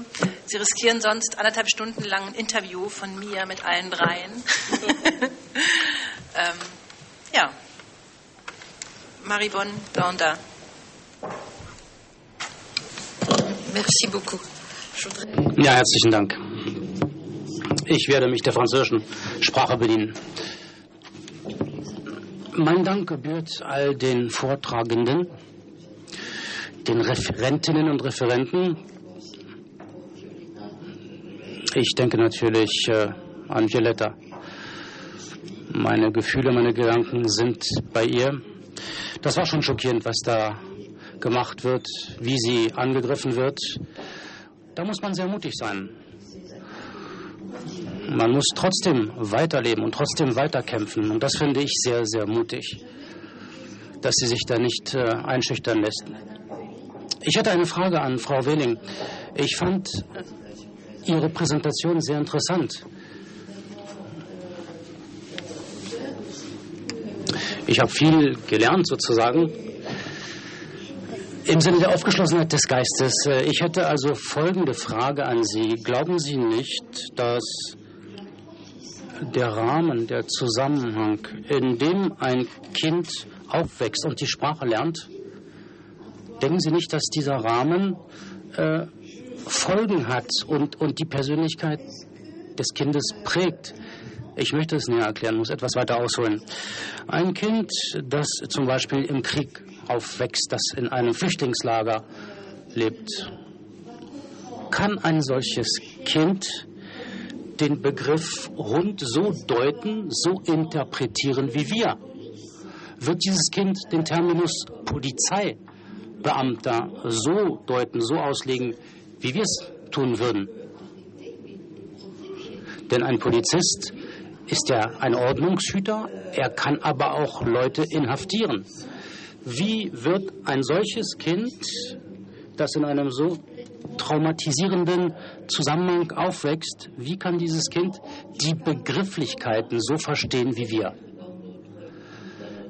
Die Deutung der Begriffe, der Begrifflichkeiten hängt ja vom Zusammenhang ab, in dem man lebt. Und ein solches traumatisiertes Kind, muss man sich fragen, wie wird es sich entwickeln und kann man das rückgängig machen, diese traumatische Erziehung oder Erfahrung?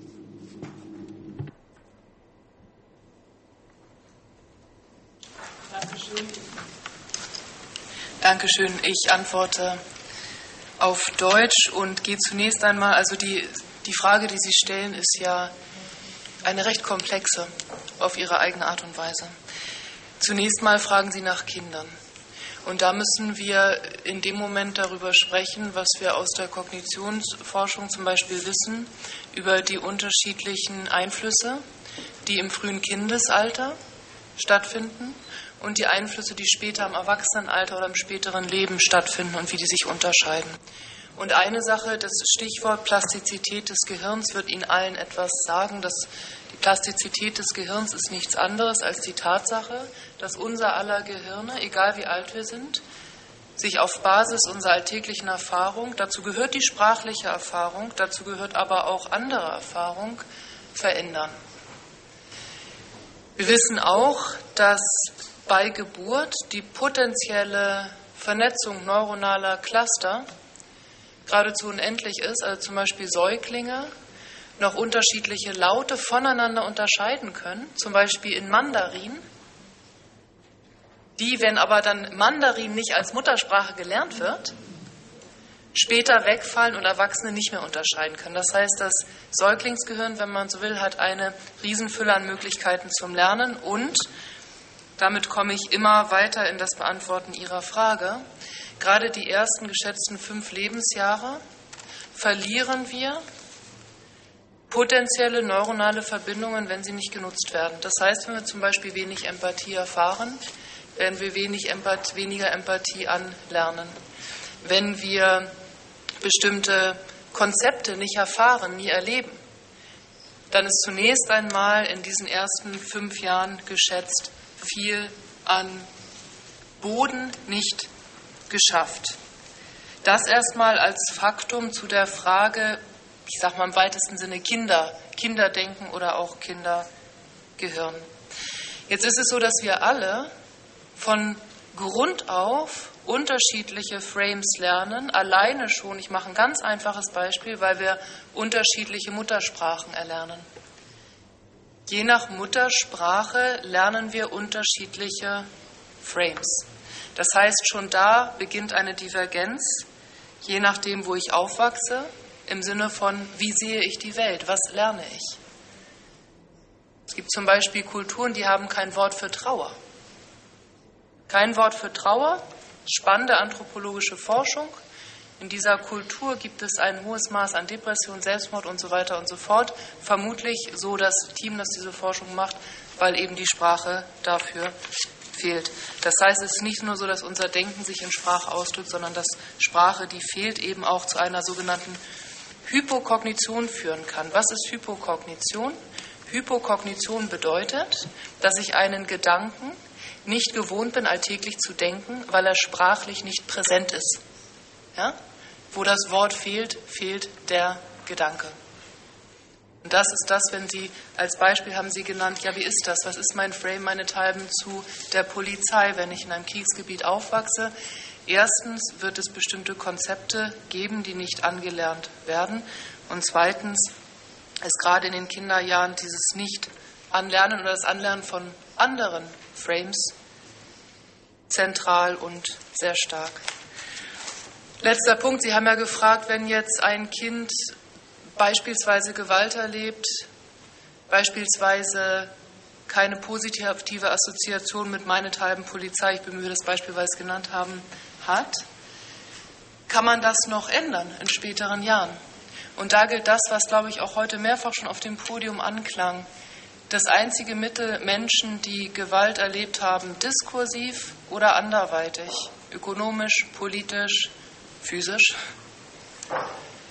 tatsächlich das einzige Heilmittel gegen Gewalt die Empathie, die Fürsorge und im weitesten Sinne das Aufbauen von positiven Erfahrungen zu einem Sachverhalt, die so nicht gegeben sind oder eben gegeben waren in frühen Kindheitsjahren. Und das heißt nicht, das möchte ich auch an der Stelle nochmal betonen, auf Basis von Empathie und Wohlwollen miteinander streiten in der Demokratie heißt nicht Kuschelsprache, heißt nicht alles in Watte verpacken, sondern heißt in aller Ehrlichkeit sich streiten, aber dabei immer im Kopf behalten, wenn wir uns demokratisch organisieren wollen, dann müssen wir uns zunächst einmal gegenseitig verstehen. Und dann kann es auch sinnvoll sein, nicht in Diskurse hineinzugehen mit dem Bestreben, dem Gegner zu schaden oder zu gewinnen und sich schon von vornherein eine Strategie zurechtzulegen, wie kann ich heute meinem politischen Gegner schaden, sondern immer wieder sich rückzuerinnern. Deswegen komme ich drauf, Stichwort Empathie. Menschliches Miteinander in der Demokratie findet immer auf Basis auch von Empathie statt. Und die Empathie wäre auch an der Stelle die Lösung.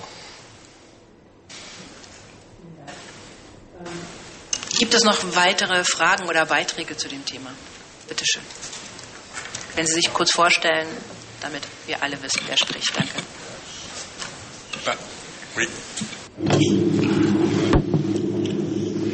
So, funktioniert. Emmanuel Thomer, bin Schweizer Abgeordneter und äh, Vizepräsident des Ausschusses gegen Diskriminierung. Ich wollte mich ganz herrlich äh, bei den Veranstaltern äh, bedanken für die Organisation dieser Tagung hier im Deutschen Bundestag. Ich schließe mich meiner Kollegin Maribon an. Ich möchte Frau Violetta Tomic sagen, dass meine, meine Gedanken bei ihr sind. Ähm, es ist schon schockierend. Viele, viele Aktivisten, die sich für Menschenrechte in ehemaligen Ostblockstaaten einsetzen, müssen Ähnliches über sich ergehen lassen. Ich bin äh, Abgeordneter in der Schweiz und ich werde auch täglich im Internet beschimpft, verunglimpft, häme, aber ich kann damit gut leben. Keiner kommt zu mir, um mich zu erstechen. Das heißt, auch bei uns gibt es eine Form der Gewalt, vielleicht nicht so extrem brutal, aber es gibt sie auch. Einfühlungsvermögen, Empathie, das ist alles schön und gut. Was mich darüber hinaus interessiert in jeder demokratischen Ordnung, sind die Sanktionen. Es tut mir leid, im Januar werde ich den Europarat verlassen, genau wie du, Gabriela. Es tut mir auch leid. Und was mir ebenfalls leid tut, ist, dass die Mitglieder des Europarates sich nicht einigen können. Alle zusammen. Alle Länder mit ihrer Geschichte müssten sich einigen auf Sanktionen. Ich meine, Prophylaxeprävention ist ja schön und gut, aber ähm, solange es keine Sanktionen gibt, wirkt das nicht so wirklich. Natürlich kann man äh, strafrechtlich solche Schänder verfolgen, natürlich. Nochmal zur Schweiz. Die Schweiz hat auch ihre schwachen Seiten, aber auch gute Seiten. Bei uns wählt ja das Volk wie Sie wissen, wir sind bei 66, wir waren damals bei 66 Prozent Wahlbeteiligung und da wurde äh, Artikel 261 bis des Strafgesetzbuches verabschiedet, also vor 25 Jahren.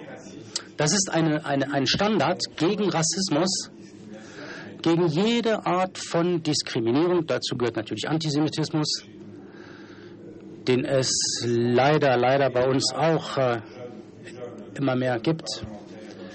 Und dank Herr Matthias äh, Rensang, der aus dem Wadis stammt, der Abgeordneter ist, kommt auch bald noch eine Bestimmung gegen Homophobie.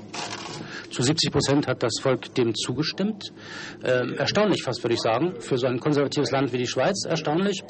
Was ich also meine, ist, dass wir in der Schweiz, in allen Ländern und im Europarat uns noch steigern könnten, wenn es um Sanktionen geht. Ich weiß, viele Politiker verabscheuen Sanktionen, wollen sie nicht haben. Aber ich bleibe felsenfest überzeugt, dass wenn es keine Sanktionen gibt, keine Strafen gibt, dass wir dann zwar weiterreden können, aber nicht viel passieren wird. Dieser Artikel des äh, Strafrechts in der Schweiz ist ein sehr wirksames Mittel. Bis zu 50.000 Euro Geldstrafe und bis zu dreijähriger äh, Haftstrafe. Wenn jemand in der Öffentlichkeit zum Beispiel sich rassistisch äußert oder ein diskriminierendes Verhalten hat und so weiter und so fort. Und wir haben natürlich Schwierigkeiten mit den sozialen Netzwerken. Vor zwei Jahren hatten wir mit Marivon die Vertreter von Google und so weiter empfangen.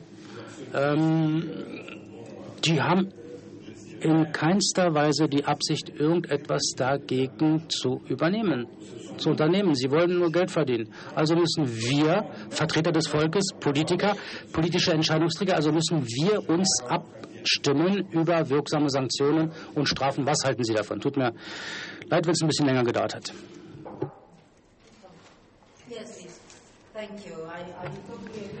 Vielen Dank. Ich bin natürlich mit Ihnen ganz einer Meinung. Wenn es keine Strafen gibt, äh, dann passiert auch nichts. Denn die Menschen, die in den sozialen Medien agieren, die haben ja auch einen Namen. Aber sie fühlen sich ähm, im Recht und sie schämen sich gar nicht. Sie sind sehr feige. Selbst in unserer Verfassung steht, dass man niemanden aufgrund der Herkunft, der Hautfarbe, der politischen oder sexuellen Orientierung diskriminieren darf. Aber tatsächlich ist dies der Fall. Ich möchte Ihnen hier auch etwas zeigen. In Slowenien ist es beispielsweise sehr wichtig, ob man Tomice oder Tomici äh, verwendet, also diese zwei verschiedenen Buchstaben.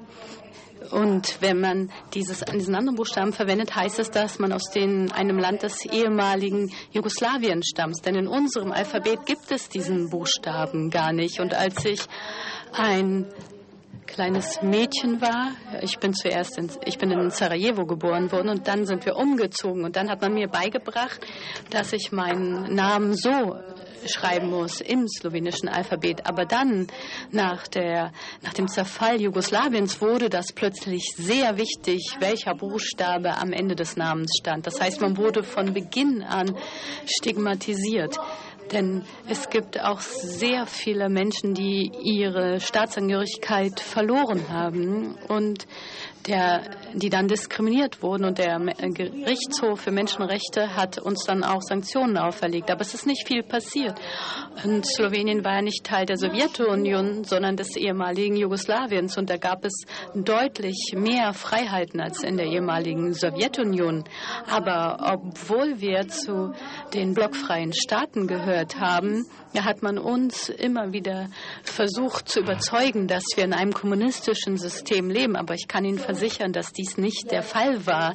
Also ja, wir bereiten nun eine neue Gesetzgebung in Slowenien zu den Medien vor. Das ist sehr bedeutsam. Es gibt sehr rechtsextremistische Medien und Parteien, die nun ähm, wirklich dafür kämpfen, für ihr Recht auf Hass.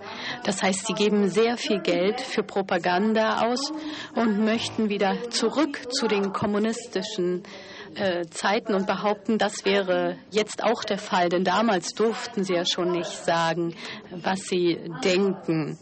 Das heißt, Aber man darf nicht zu tolerant oder tolerant gegenüber Intoleranz sein, denn das führt uns äh, nirgendwohin. Es wird stattdessen zum Leiden von vielen Millionen von Menschen führen. Daher stimme ich mit Ihnen überein, dass wir dringend Sanktionen brauchen, dass das unter Strafe gestellt werden muss. Aber unsere Gesetzgebung ist diesbezüglich sehr schwach und wir brauchen natürlich auch Richter, die das durchsetzen. Und es gibt auch sehr viele intolerante Richter bei uns, die Intoleranz unterstützen. Und das ist natürlich ein großes Problem. Ich hoffe, ich habe Ihre Frage beantwortet. Ähm, ich möchte die stellvertretende Bundestagspräsidentin begrüßen, Petra Pau, die inzwischen zu uns gekommen ist. Hallo, Frau Pau. Ähm, und wir haben jetzt eine, eine, Reihenfolge. Frau John wollte sich beziehen auf diese Wortmeldung. Dann haben wir hier nochmal eine Wortmeldung und dann hier vorne. So, und haben da hinten noch was? Okay. Bitte, Frau John. Sanktionen sind äh, eines der wichtigsten Mittel. Das ist klar. Es gibt sie, äh, aber es gibt sie viel zu wenig und es gibt sie auch nicht europaweit. Auch darüber muss man äh, natürlich besser nachdenken. Ich habe ja die Charta für die politischen Parteien genannt.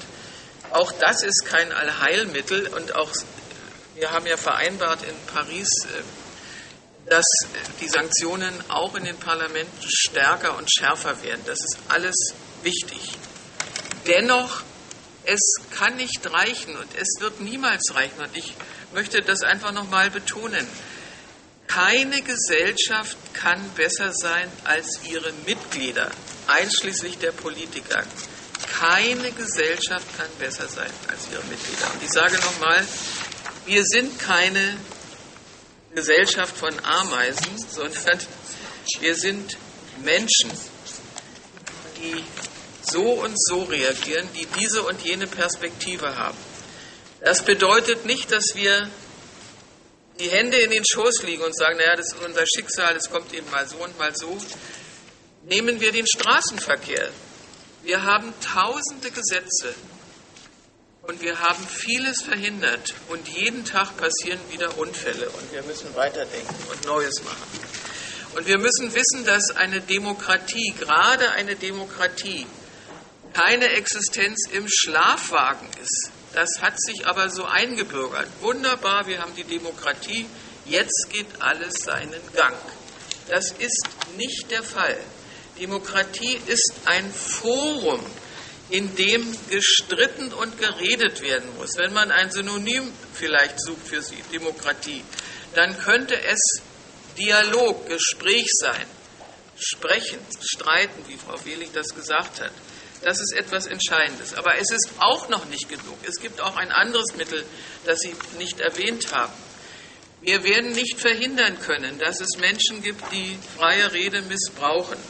Aber wir müssen diejenigen, die Opfer sind solcher Übertretungen, solcher Perspektiven, die müssen wir schützen. Und deswegen brauchen wir starke Institutionen, die Menschen vor, nicht vor Diskriminierung schützen, auch, aber die natürlich Diskriminierung auch bemerken und die den Menschen eine Möglichkeit geben, irgendwo hinzugehen und zu sagen, das ist mir passiert, so wie Frau Tomitsch das äh, vorgeführt hat. Das ist mir passiert, das ist schrecklich. Ich habe diese Erfahrung gemacht. Machen Sie etwas dagegen. Schützen Sie mich. Machen Sie es besser. Diese, äh, diese Institutionen haben wir zum Teil in den Equality Bodies. Sie müssen unabhängig sein, sie müssen stark sein, sie müssen Geld haben, sie müssen aktiv sein, sie müssen von den richtigen Leuten geführt werden lauter Aufgaben, die wir vor uns haben und die wir auch schon angepackt haben. Ich erinnere hier auch an das äh, Netzwerkdurchsetzungsgesetz in Deutschland, das wir schon vor einer Weile haben, das immer wieder verschärft wird und die Netzwerkbetreiber verpflichtet, äh, solche Beiträge, äh, die andere Menschen diskriminieren, beleidigen, ängstigen, dass sie entfernt werden. Die Strafen werden raufgesetzt. Es gibt diese Möglichkeiten, aber was Sie gesagt haben, Schweizer Kollege, Europa muss viel mehr zusammenarbeiten und muss viel aktiver sein. Vielen Dank, Frau John. Frau Tomisch wollte sich nochmal richten an äh, Frau Blondar und vor allem das Thema der Kinder. Ähm, Thank you. Vielen Dank. Ich möchte ganz kurz noch äh, einmal das Problem der Kinder in den Flüchtlingslagern ansprechen. Wir müssen uns alle darüber bewusst sein. Und wir dürfen so etwas nicht äh, ignorieren. Denn es gibt immer mehr Kinder in den Flüchtlingslagern. Sie haben keinerlei Unterstützung und Hilfe. Anybody who is, uh, here to, Wir müssen uns auch um ihre Bedürfnisse kümmern. Das ist wie eine Bombe, die kurz vor dem Explodieren steht. Weil wenn diese Kinder erwachsen werden und jemand kommt und verspricht ihnen ein besseres Leben und zeigt diesen Kindern, ich kümmere mich um euch, dann werden diese Kinder alles für eine solche Person machen. Und das wird wirklich sehr, sehr gefährlich sein. Man muss sich also darüber bewusst sein, dass Kinder, die jetzt leiden, sehr wütende Einzelpersonen werden in der Zukunft. Vielen Dank. Ähm, jetzt geht das Wort der Grünen. Lise Müller, Neue Deutsche MedienmacherInnen. Ich habe eine Frage an Frau Wehling. Sie haben ja an dem Beispiel von Trumps Tweet sehr eindrücklich gemacht, wie so ein Framing funktioniert, was in diffamatorischer Absicht äh, Sprache gebraucht und aber auch gleichzeitig gesagt, dass auch die KritikerInnen, die sie diesen Tweet dann auch verbreitet haben, äh, in die Hände gespielt haben, weil eben dieses Wort oder diese Wortkombination dann in der Welt ist, sich einprägt. Und ich fand das eigentlich auch nochmal sehr eindrücklich äh, bei Frau Tomic. Äh, sie haben dann ja auch Bilder gezeigt, die, äh, die sich gegen Sie gerichtet haben, also visuelle Hassrede, die natürlich wichtig ist, um zu begreifen, um was für ein Problem es sich handelt. Gleichzeitig verbreiten wir diese Bilder dann auch wieder und sie prägen sich ein und führen vielleicht auch dazu, ähm, dass das Ganze so ein bisschen normaler wird und enttabuisiert wird. Deshalb meine Frage, gibt es eine Möglichkeit, sich gegen Hassrede auszusprechen, ohne die Hassrede zu wiederholen? Schwere Frage. Angestellt? Ja, ah. sind nee, Moment, jetzt wieder ausgestellt. Jetzt. Ich sehe da keine Lampe. Achso, da oben. Okay, gut, haben wir das auch geklärt. Ähm, also erstmal, um, um nochmal darauf Bezug zu nehmen, es gilt, und, und das Beispiel ist ja so einfach, wenn ich sage, denken Sie nicht an Angela Merkel, denken wir alle an Angela Merkel. Dieses Konzept, Dinge aufzugreifen, wenn ich nicht damit übereinstimme, Beispiel Hate Speech. Das tue ich, indem ich negiere, das tue ich, indem ich zitiere und so weiter und so fort. Das tue ich auch, indem ich zum Beispiel sage, der sogenannte Islamische Staat ja, und habe diesen vorauseilenden Gehorsam, dass der islamische Staat Staat ist, ja, damals. Das heißt, ähm, diese Problematik haben wir in ganz vielen Formen der versuchten rhetorischen Distanzierung von Themen. Und ja, immer wenn wir ein Frame aufgreifen, völlig egal, ob wir ihn negieren oder affirmativ einsetzen, verstärkt er sich im Denken. Und wir haben tatsächlich bis runter auf, wir hatten schon das Thema neuronale Simulation, bis runter auf die neuronale Simulation. Wenn Sie jemand im Brainscan sagen, the man is not kicking the ball oder the man is kicking the ball, same thing. Ja? Und das sich einfach immer wieder bewusst zu machen. Und eigentlich das, was Sie quasi gerade sagten, jetzt von mir nochmal hinterlegt mit ein bisschen Empirie und, und zusätzlichen Ideen, ist erstmal eine Realität. Und dann muss ich mir überlegen, wie gehe ich damit um verbreite ich zum Beispiel die Inhalte von Negativkampagnen, wenn sie gefahren werden. Negativkampagnen können ja auf Fakten basieren, können oftmals auch in völliger Ermangelung von Fakten stattfinden, haben immer das Ziel, einen diffamierenden Frame als Teil der kollektiven Denke zu propagieren. Und deswegen brauchen sie die sprachliche Wiederholung. Und deswegen sind sie darauf angewiesen, dass Redaktionen es aufgreifen, dass Menschen es aufgreifen und so weiter und so fort. Und damit verbreitet man das im Zweifelsfalle, was man nicht will. Das heißt nicht, dass man solche Angriffe und diskursive Gewalt ist ja eine Form der Gewalt, dass man die diskursive Gewalt nicht faktisch in ihrer Natur benennt. Und dann bin ich immer bei einer Abwägungsfrage. Gehe ich in einen Diskurs hinein, indem ich sage, die und die Frames sind gesetzt von einem politischen Angreifer meinethalben. Und dann sage ich hinterher, ich finde das aber alles falsch inhaltlich oder meinetwegen auch das und das ist faktisch nicht stützbar oder gehe ich hinein mit meiner Perspektive dann potenziell, wenn, dem so ist, auf die Situation und sage, hier wird der Versuch gemacht, bestimmte Strukturen meinetwegen zu überwinden, indem diffamierende Sprache, diskursive Gewalt eingesetzt wird und so weiter und so fort. Ich spreche jetzt ein bisschen in Theorie und dann geben Sie die Beispiele dieser diskursiven Gewalt. Aber niemand ist gezwungen, so machen wir das ja auch nicht im Streitgespräch, in der Familie. Man ist nicht gezwungen reinzugehen, mit dem, indem man erstmal den Angriff wiederholt, den der Gegenüber schon gefahren hat. Ja? Also meinetwegen, wenn ich ein sparsamer Mensch bin und mein Gegenüber sagt, Elisabeth, du bist so geizig. Ja? Für mich ist aber Sparsamkeit ein Wert und kein Unwert. Ich finde, Sparsamkeit ist nicht Geiz, sondern Sparsamkeit. Das heißt, ich habe einen anderen Frame auf die gleiche Faktenlage, wenig Geld ausgeben. Und wenn ich dann reingehe in so ein Gespräch und da ist, da nimmt sich eben der politische Diskurs und der Familiendiskurs rein gar nichts und sage, ich bin gar nicht geizig, dann bin ich bei dem Frame. Wenn ich reingehe und erstmal meine Perspektive aufmache und sage, bin sparsamer Mensch aus den und den Gründen, ich verstehe, dass du anders bist, ich verstehe, dass du so und so wahrnimmst und so weiter. Es gibt nicht, das sage ich dazu, es gibt nicht die eine Daumenregel, wie man mit solchen diskursiven Angriffen intensivster Art und ja auch partiell, was wir gesehen haben, nicht nur diskursive, sondern physische Angriffe, damit umgeht, denn Diskurssituationen sind ja immer in ihrer Natur komplex und unterschiedlich. Das heißt, muss ich davon ausgehen, dass bestimmte Medien, was ist die Medienstruktur meinethalben, was gibt es für legale Strukturen, das heißt, so auch natürlich die Diskurs und die Sprache wichtig sind, finden sie ja immer statt in einem, in einem Kontext von äh, legalen Strukturen und so weiter und so fort, Medienstrukturen.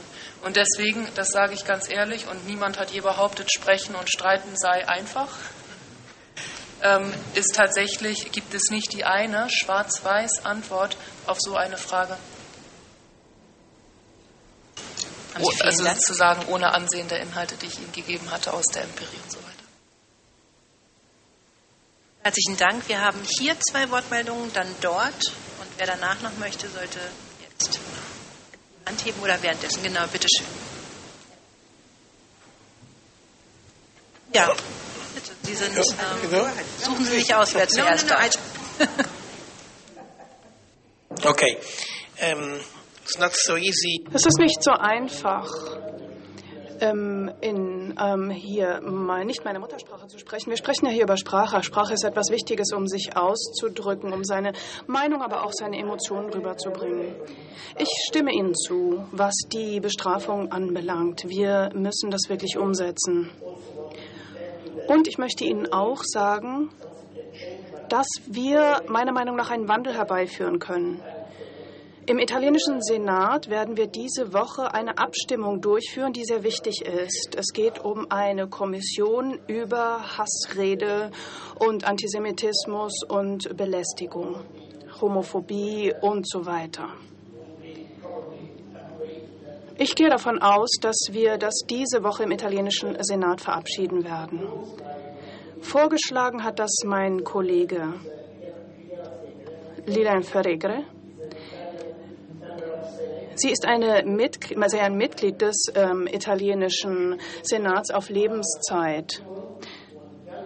Sie war ein junges Kind, die damals nach Auschwitz kam. Und sie ist zurückgekommen als Einzige. Sie hat ihr ganzes Leben lang in Schulen über diese Erfahrungen gesprochen. Und der Präsident der Republik hat beschlossen, dass sie ähm, Mitglied des Senats auf Lebenszeit werden sollte. Als Mitglied des Senates hatte sie jetzt diesen ersten Gesetzesentwurf eingebracht. Und meiner Meinung nach ist das sehr wichtig, weil es eine Verbindung gibt zwischen dem, was in der Vergangenheit passiert ist, nämlich der Holocaust, und was heutzutage vonstatten geht. Aber ich möchte Ihnen auch sagen, dass wir uns darüber bewusst sein müssen, dass Bestrafung notwendig ist, aber nicht ausreichend sein kann. In der wahren Welt brauchen wir einen kulturellen Wandel. Wir müssen in Schulen investieren. Wir müssen auch ins Theater investieren, wie Sie das gemacht haben. Und das ist meiner Meinung nach sehr wichtig. Wir brauchen Investitionen in kulturelle Institutionen. Wir sollten hier mehr Gelder für die Kultur zur Verfügung stellen.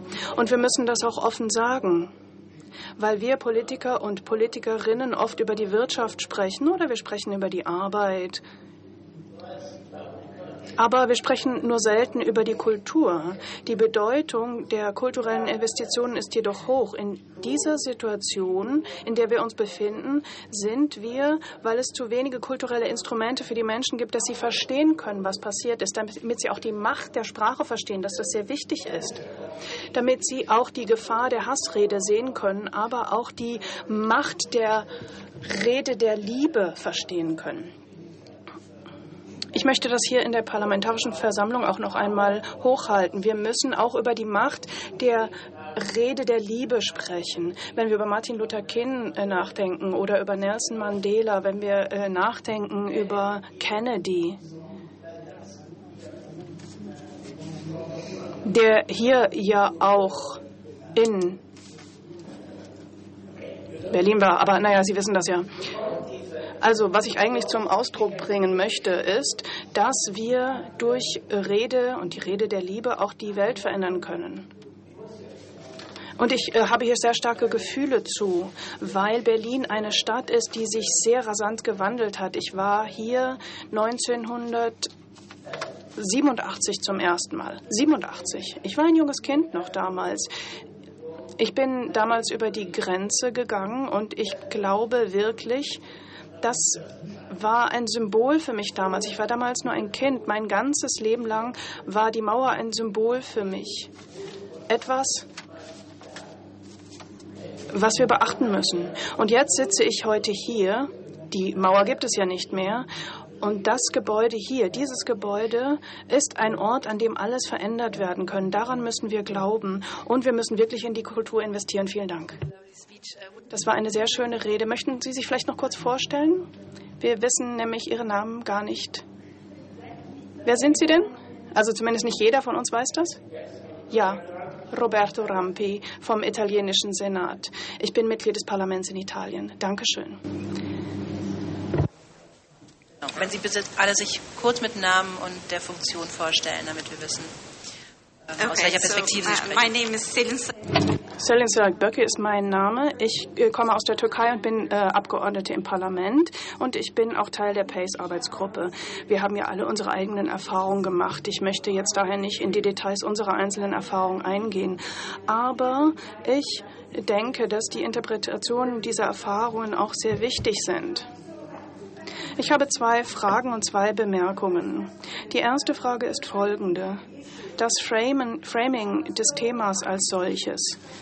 Diskutieren wir hier wirklich ein Thema der Diskriminierung, etwas, was vielleicht kulturell passiert ist, oder sind wir nicht in einem anderen Stadium, das wir auch schon erfahren haben, wo PolitikerInnen und GesetzgeberInnen explizit Diskriminierung nutzen als ein Instrument der Politik?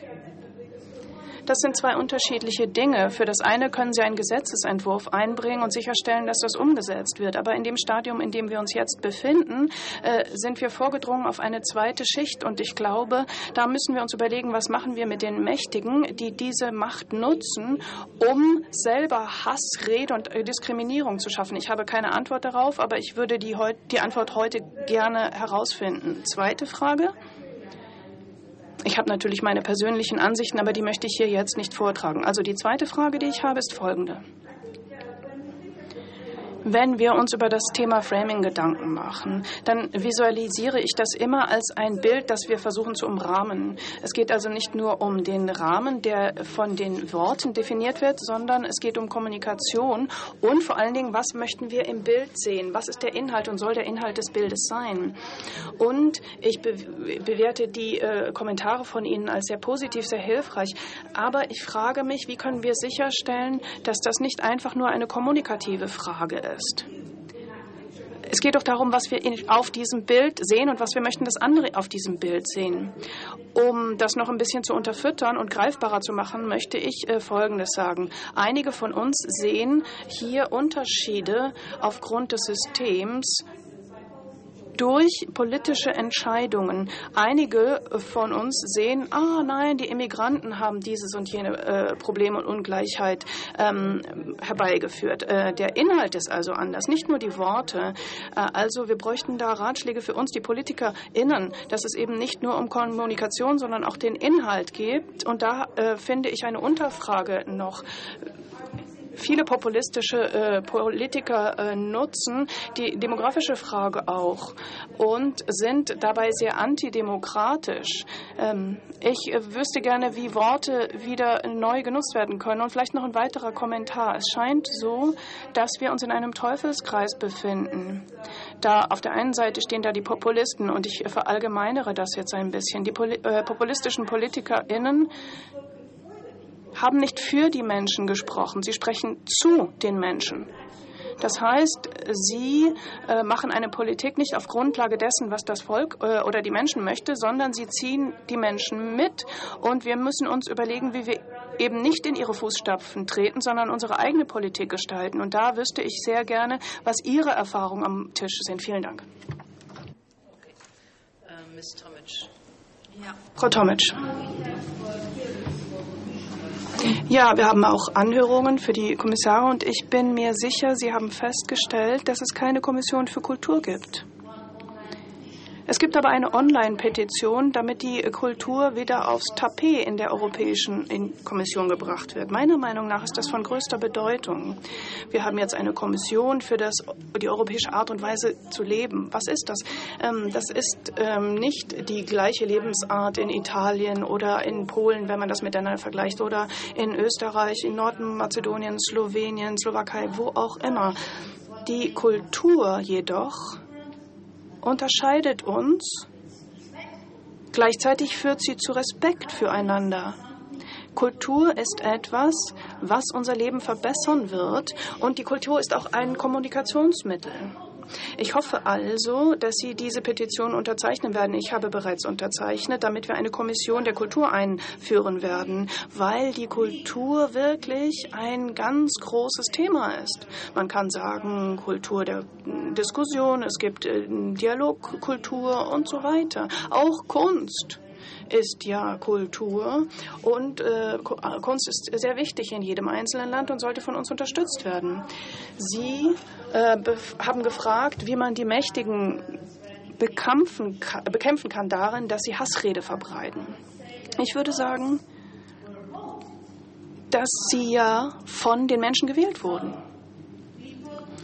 Das heißt, arme Menschen oder ungebildete Menschen sind sehr gute Ziele für die Extremisten.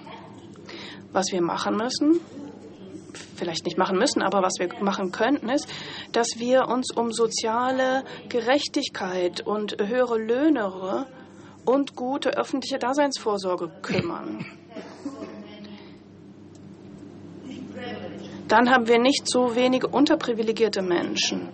Und dann äh, haben wir auch weniger wütende Menschen, die eben zur Zielscheibe für die äh, rechten Extremisten werden. Dankeschön. Vielen Dank. Das war jetzt so die politische Dimension dieser Frage. Die wissenschaftliche kann Frau Wieling beitragen, bitte. So, I mean, com coming back to actually both of your questions, maybe, st maybe starting with you and then you. Ich komme auf die beiden Fragen zurück. Was Sie gesagt haben, ist wirklich von großer Bedeutung. Nämlich, es geht ja um diese gedanklichen Deutungsrahmen, diese Frames. Äh, diese Frames beziehen sich nur, nicht nur auf Sprache. Es gibt einen Grund, warum unsere Disziplin kognitive ähm, Wissenschaft und nicht Sprachwissenschaft genannt wird. Es geht auch um das Verhalten, auch auf Reaktion auf Sprache, aber auch völlig unabhängig von Sprache. Und daher sage ich ja, die gedanklichen Deutungsrahmen dominieren jeden Lebensaspekt. Ich gebe Ihnen ein kurzes Beispiel. Äh, und das ist etwas Universelles als Muster. Wir haben alle eine Metapher für Moralität oder Moral, nämlich Moral ist rein. Wir finden das in allen Ländern. Man kann ein reines Gewissen haben, man kann seine Hände in Unschuld waschen, äh, man kann schmutzige Gedanken haben und so weiter und so fort. Das ist eine Primärmetapher. Falls Sie sich dafür interessieren, können Sie da nochmal nachlesen. Primärmetapher nennt sich das. Wir nutzen dies und das hat einen Einfluss auf unsere Gehirnstruktur. Bevor wir nämlich die Sprache lernen als äh, kleine Kinder, haben wir konstant immer so mutane Erfahrungen von Schmutz und unangenehmen Gefühlen. Das kennen wir. Meine äh, Hände sind äh, schmutzig, ich reibe mir die Augen, dann jucken mir die Augen. Das hat einen negativen Effekt. Diese Unreinheit einen negativen Effekt. Und das ist universell in der ganzen Welt zu lernen, bevor wir die Sprache lernen. Und das strukturiert dann auch unsere kognitiven äh, Muster. Wir haben auch Reinheitspraktiken. Ähm, wir haben auch eine entsprechende äh, sprachliche Gestaltung. Ich habe einige Beispiele gerade gegeben. Und die Reinheit ist auch Teil unserer moralischen Bewertungen. Etwas, was wir wissen, zum Beispiel, wenn Sie eine politische Aussage treffen und statt jetzt zu sagen, ich denke, ähm, universelle äh, Gesundheitswesen ist schlecht, äh, oder Sie sagen, ähm, das Gesundheitswesen der ganzen Welt ist eine verdorbene Idee, dann können Sie, äh, die, äh, der Mandelkern wird aktiviert. Das ist also eine Gehirnreaktion, die genauso gleich ist äh, wie wenn man angeekelt ist. Und dann hat man ein Vermeidungsverhalten. Das bedeutet also, es gibt sehr viele Dinge, über die wir uns unterhalten können, wie diese drei Dinge miteinander in äh, Zusammenhang stehen. Aktionen, Kognition und Sprache. Das ist jetzt nur ein Beispiel. Ich hoffe, es ist ein gutes Beispiel, weil es eine universelle Metapher ist. Äh, wir finden das in so vielen verschiedenen Orten der Welt und wir kommen aus verschiedenen Ländern. Deswegen können wir uns da, glaube ich, alle darauf beziehen. Sie fragten dann auch noch nach dem Konzept, das wir wieder für uns nutzen können. Das ist ein wichtiger Aspekt. Es gibt auch Forschung, die besagt, ähm, oder die schon in den 60ern in Großbritannien durchgeführt wurde. Es war eine Forschung zu äh, hinterfragten Konzepten in der kognitiven Wissenschaft. Das sind alles Ideen, die zu abstrakt sind, als dass sie eine gemeinsame Bedeutung haben. Ein hinterfragtes Konzept ist die Freiheit zum Beispiel oder Gerechtigkeit oder Demokratie. Ich gebe Ihnen ein kurzes Beispiel für die Freiheit. Wenn wir uns hier umschauen, auch dann haben wir nur den deutschen Kontext, aber auch auf der ganzen Welt äh, haben wir verschiedene politische Plattformen und alle sagen, wir möchten Freiheit. Sie meinen das auch alle ernst. Niemand von uns lügt. Keine politische Gruppe lügt, wenn sie sagt, wir wollen Freiheit. Es ist einfach nur so, dass jeder etwas anderes versteht, wenn er oder sie Freiheit sagt. Ein kurzes Beispiel dazu. Möchten Sie Freiheit von Regulierungen und Regeln? Als Unternehmen zum Beispiel? Oder als Arbeiter oder Arbeiterin möchten Sie dann Freiheit von der finanziellen Ausbeutung äh, und Freiheit davon, dass Sie zu wenig verdienen. Deswegen ist es so wichtig, wenn wir uns gemeinsam verstehen möchten, dann müssen wir wissen, dass wir nie alle äh, vom Gleichen sprechen. Das wäre sonst äh, nicht möglich. Objektivität in der Politik, das gibt es natürlich nicht. Das schafft man gar nicht. Das heißt, wenn wir die Tatsachen ernst nehmen, dass wir alle die Welt unterschiedlich bewerten und beurteilen, weil wir unterschiedlich unterschiedliche Werte haben, dann sehen wir auch, dass es in Ordnung, weil die Moral nicht universell ist. Wir sind äh, von uns in unserer Moral unterschiedlich. Und sobald wir das verstanden haben, können wir wirklich sehr erfolgreiche Diskussionen auf Metaebene führen darüber, was Freiheit bedeutet. Äh, was meinen Sie, was verstehen Sie darunter, was meine ich darunter, was sind Arbeiterrechte, warum sagen Sie Regulierung statt Schutz und so weiter. Ein Punkt in den USA ist es beispielsweise so, dass wir schockiert waren, als Trump und Clinton in der Kampagne, also in der Wahlkampagne ähm, gestritten haben. Und Trump hat immer wieder gesagt, äh, bei jeder neuen Regel werde ich zwei alte abschaffen. Und die FDP hier in Deutschland zum Beispiel hat diesen Slogan für sich übernommen. Was hat Hillary damals geantwortet? Hillary Clinton hat geantwortet, wissen Sie was, Regulierung und Regeln sind meiner Meinung nach eine sehr gute Idee. Das heißt, sie bleibt beim Frame von Trump, weil Hillary Clinton nicht Regulierungen möchte, einfach nur damit sie die Menschen reguliert und deren Verhalten reguliert. Nein, sie möchte Schutz gegen ähm, finanzielle Ausbeutung, gegen Umweltverschmutzung und so weiter. Und da geht es wieder um diese gedanklichen Deutungsrahmen, die Frames. Und genau deswegen müssen wir über die Sprache, die wir nutzen, sprechen. Und ich glaube, wir alle als Bürger und Bürgerinnen und natürlich auch als PolitikerInnen und JournalistInnen müssen wir sagen, was wir bereits denken. Denn wir haben ja die Gedanken schon und wir unterscheiden uns in unseren Weltanschauungen. Das heißt, wir haben die Gedanken schon, wir haben bereits entsprechend agiert, beispielsweise durch das Erstellen einer politischen Plattform. Aber plötzlich schrecken wir zurück und wollen es nicht mehr in Worte fassen. Wir möchten die Sprache nicht mehr nutzen, um das Beispiel von Hillary Clinton nochmal zu nutzen. Warum sagen wir nicht Schutz statt Regulierung? Genau das meint sie doch. Wenn das es ist, was sie, worüber sie moralisch äh, überzeugt ist, was umgesetzt werden sollte, warum sollte sie es nicht nutzen? Ganz zum Schluss möchte ich noch eine Beobachtung anmerken. Wir sprachen heute ja schon über die Hassrede.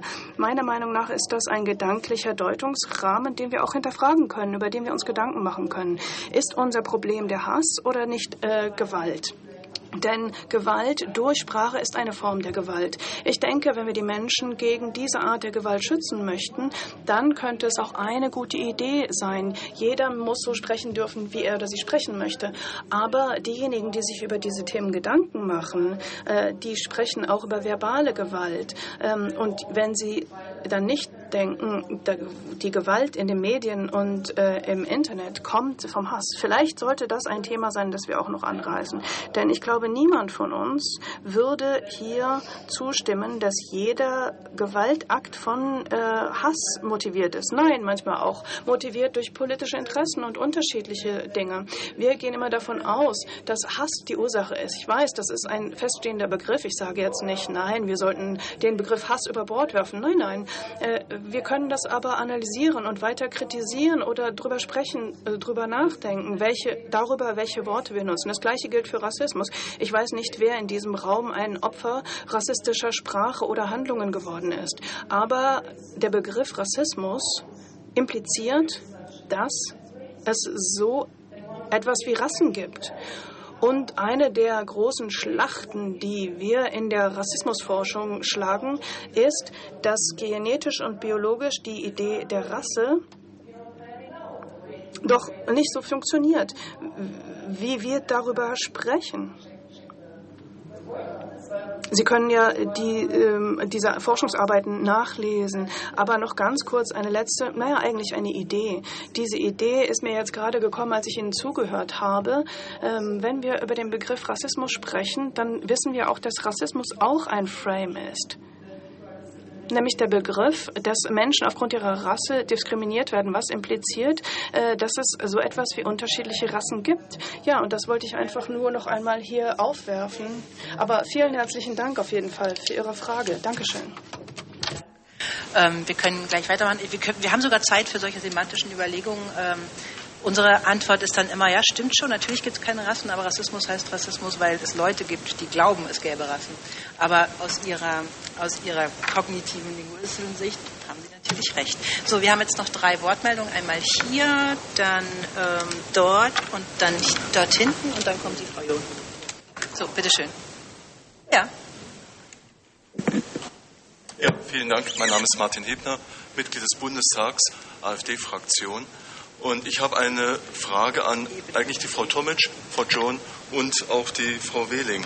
Denn Frau Tomic, Sie hatten vorhin sehr heftige Beispiele für das Thema oder für Hate Speech, Hassrede genannt. Das haben Sie auch vollkommen recht. Toleranz gegenüber Intoleranz ist nicht tolerabel, vollkommen korrekt. Nur haben wir denn eine klare Definition über Hate Speech und haben wir auch und das ist in dem Fall viel interessanter, eine gemeinsame Definition. Gibt es hier eine klare Grundlage? Denn, Frau John, Sie nannten vorhin das Netzwerkdurchsetzungsgesetz. Da muss man auch immer ein bisschen vorsichtig sein, denn wir wissen, dass hinter dem Netzwerkdurchsetzungsgesetz relativ hohe Strafen stehen. Da wird eher schneller gelöscht, gerade bei kleineren Firmen, als das wirklich irgendwo etwas wäre. Das kann gelegentlich, ich will das jetzt mal ganz neutral formulieren, auch zu einer Richtung Zensur gehen. Und Sie, Herr Tonare, Sie hatten gesagt, Sie haben in der Schweiz äh, Sanktionen gegenüber, ich glaube, es war Hassrede. Da ist die Frage, wir brauchen dringend dann eine gemeinsame Definition, denn ich kann eine Sanktion ja nur dann durchführen, wenn ich eine klare Grundlage dafür habe. Das heißt, hier wird das immer wieder genannt und deswegen die ganz klare Frage an die drei Damen, was ist Ihre jeweilige Definition und passt, ist es dann auch eine gemeinsame? Vielen Dank. Antwort äh, mit der gemeinsamen Definition des Ministerkomitees des Europarats beantworten. Bevor Sie vielleicht nochmal Ihre eigenen Interpretationen natürlich, weil die Definition gibt es ja schon. Also die des Ministerkomitees des Europarats ist, alle Ausdrucksformen, Hate Speech sind alle Ausdrucksformen, die Rassismus, Fremdenfeindlichkeit, Antisemitismus oder andere Formen von auf Intoleranz beruhendem Hass verbreiten, dazu anstiften, sie zu fördern oder rechtfertigen. Intoleranz, die sich in aggressiven Nationalismus und Ethnozentrismus, der Diskriminierung und Feindseligkeit gegenüber Minderheiten, Migrantinnen und Menschen mit Migrationshintergrund äußert. Also ich genau beschrieben. Wenn Sie, Frau Tomic, nochmal Ihre. Yes, thank you. I cannot add more. Uh... Ja, ich denke, dem ist gar nichts hinzuzufügen. Es wurde nach einer Definition gefragt und die Definition ist sehr deutlich. Ich würde das einmal so sagen. Wenn Sie mir schreiben, ich werde Sie umbringen, ist das dann Hassrede oder nicht? Oder müssen wir erst darauf warten, dass ich von Ihnen umgebracht werde? Natürlich handelt es sich um Hassrede. Auch Aussagen wie, Sie sind hässlich, Sie sind ein Neger, ich werde Sie vergewaltigen. Das alles ist natürlich ein Angriff auf die Persönlichkeit und das kann man so nicht hinnehmen. Sie haben gerade die Zensur angesprochen. Das ist keine Zensur. Man braucht eigene Grenzen. Wenn man keine eigenen Grenzen hat, muss das Gesetz diese Grenzen setzen. Wenn wir über Freiheit sprechen, ja, man hat mir mal gesagt, man muss sich entscheiden zwischen Freiheit und Gerechtigkeit. Und da war ich sehr entsetzt. Ich habe gesagt, Freiheit ist sehr wichtig. Wir alle kämpfen für Freiheit. Aber wenn man wirklich einmal darüber nachdenkt, Freiheit und Gerechtigkeit, können Sie sich vorstellen, Freiheit in einem Flugzeug? Wir müssen unsere Gesellschaft organisieren, damit wir alle friedlich zusammenleben können und nicht im Namen der Freiheit es Gruppierungen ermöglichen, andere anzugreifen oder gar umzubringen. Vielen Dank. Dann würden Sie, Frau John, jetzt gleichzeitig antworten und noch Ihren Redebeitrag hinzufügen. Ich, nein, ich antworte nur, Herr Hebner. Okay. Ähm, ich, wenn Sie, wenn, wenn, wenn Sie richtig zugehört haben, das vermute ich, dass Sie das haben, dann ist doch, muss doch klar geworden sein, dass es auch nicht nur um Definitionen geht. Denn in der Definition, die eben vorgelesen wurde, wunderbar, dass es sie gibt, es wird andere geben, was ist Aggression? Was ist Weltfrieden? Also ich erweitere das jetzt. Äh, Weltfrieden war zum Beispiel unter dem Kommunismus in der DDR, wenn jemand kritisch war, sehr kritisch war gegen das, was da geschah, dann war es ein Angriff auf den Weltfrieden. Das heißt, ich als DDR-Staat vertrete den Weltfrieden. Ich bin der Weltfrieden. Es ist, geht um Wertungen und das macht doch unser menschliches Leben so interessant und so schwierig. Und deswegen warten Sie nicht auf eine, auf eine Definition. Haben Sie einfach im Kopf und Ihre Kollegen auch, dass das, was Menschen herabsetzt, egal wer es ist, dass sie zu zweitklassigen Menschen macht, dass sie sagt, es gibt Wertungen, es gibt bessere und schlechtere. Und ich meine jetzt nicht die Kriminellen, sondern ich meine den normalen Menschen, der vielleicht eine andere Hautfarbe hat, eine andere Nasenform oder ein anderes Geschlecht, dass er nicht diskriminiert werden darf, dass man ihn deshalb nicht herabsetzt. Er verdient in jedem Fall Respekt. So einfach ist das mit der Definition.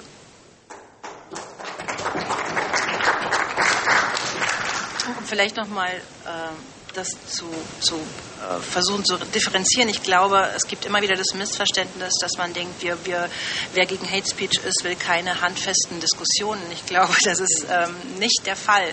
Also ähm, ich setze mich gegen Hate Speech ein und ich liebe heftige, krasse Diskussionen. Wir sind Griechen, wir schimpfen einander und wir ähm, ähm fallen uns ins Wort und schreien auch gerne. Also es, darum geht es nicht. Es geht ja um, um diese sehr spezielle Definition, so wie ich das verstanden habe und so wie das, ähm, das Komitee des Europarats, das Ministerkomitee ähm, ja quasi definiert hat, dass es um Dinge geht, die man selber nicht ändern kann. Natürlich kann man sich mit jemandem streiten, der anderer Meinung ist. Ist ja klar dafür, also darum, darum geht es in, in einem Diskurs oder in, in, einer Diskussion. Aber wenn es Dinge sind, die jemand nicht ändern kann, also wenn, äh, wenn es um eine Hautfarbe, eine Familie, in die man hineingeboren ist, geht, wenn es um Geschlecht geht oder eine sexuelle Orientierung, dann ist die Grenze zu Hate Speech überschritten, weil es nicht Dinge sind, über die man sich eben normal streitet.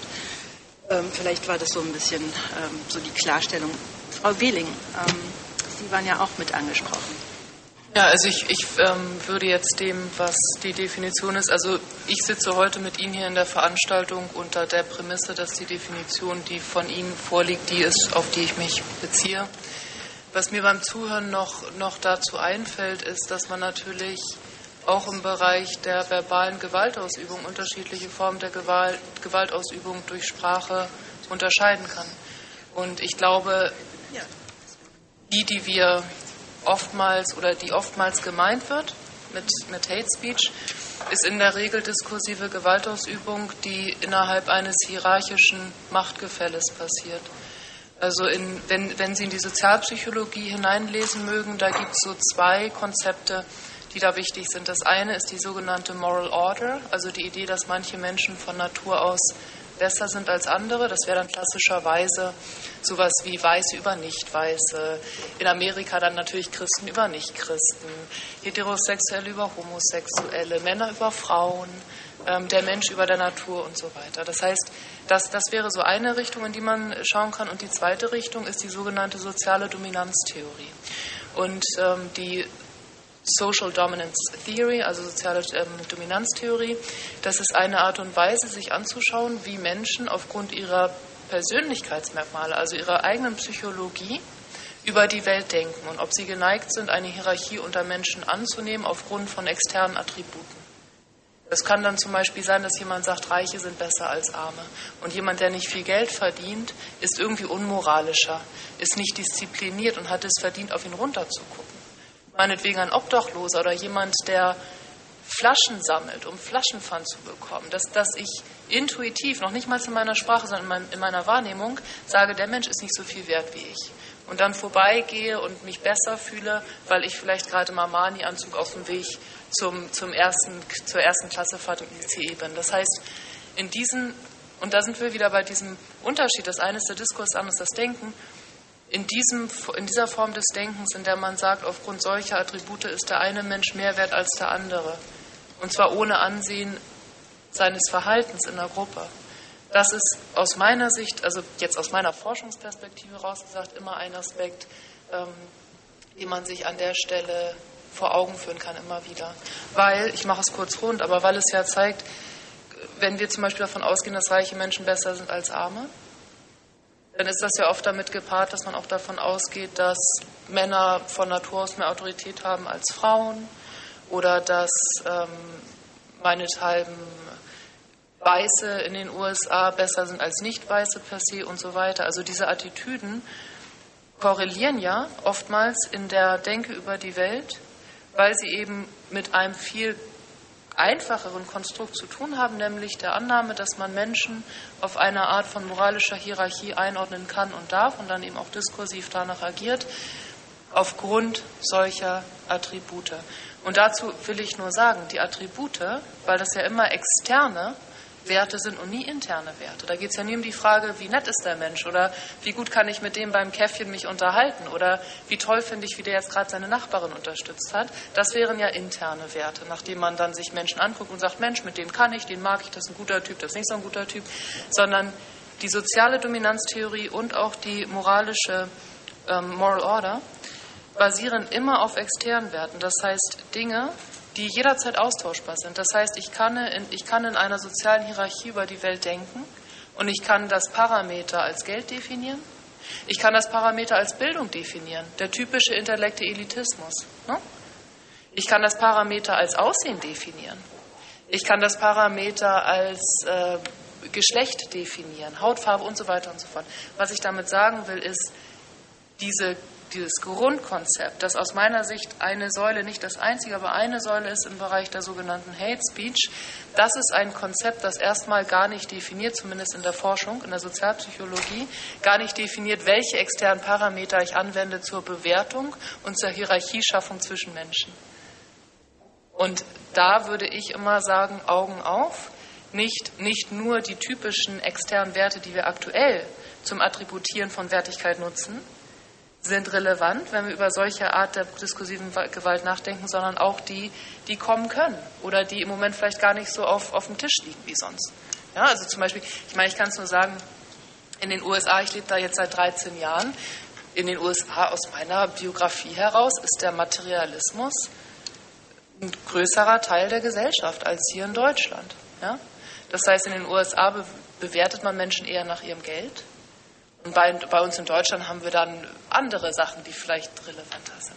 Na, jetzt ist meine Antwort sehr lang geworden, aber nochmal, also zum, zum Kontext, die soziale Dominanztheorie wäre so eine ganz typische jetzt aus dem Forschungsbereich, die man sich angucken kann im Kontext Hate Speech. Und abschließend, ähm, ich glaube, alles, was ich zumindest heute hier mit Ihnen diskutieren durfte, habe ich immer allerdings unter der Definition gemacht, die mir mitgegeben wurde als Kontext, weil natürlich auch Hate Speech, deswegen haben wir gerade dieses Gespräch, ein Contested Konzept ist durchaus, ja, und man eben definieren kann, was meine ich damit. Und Definitionen können sich auch ändern.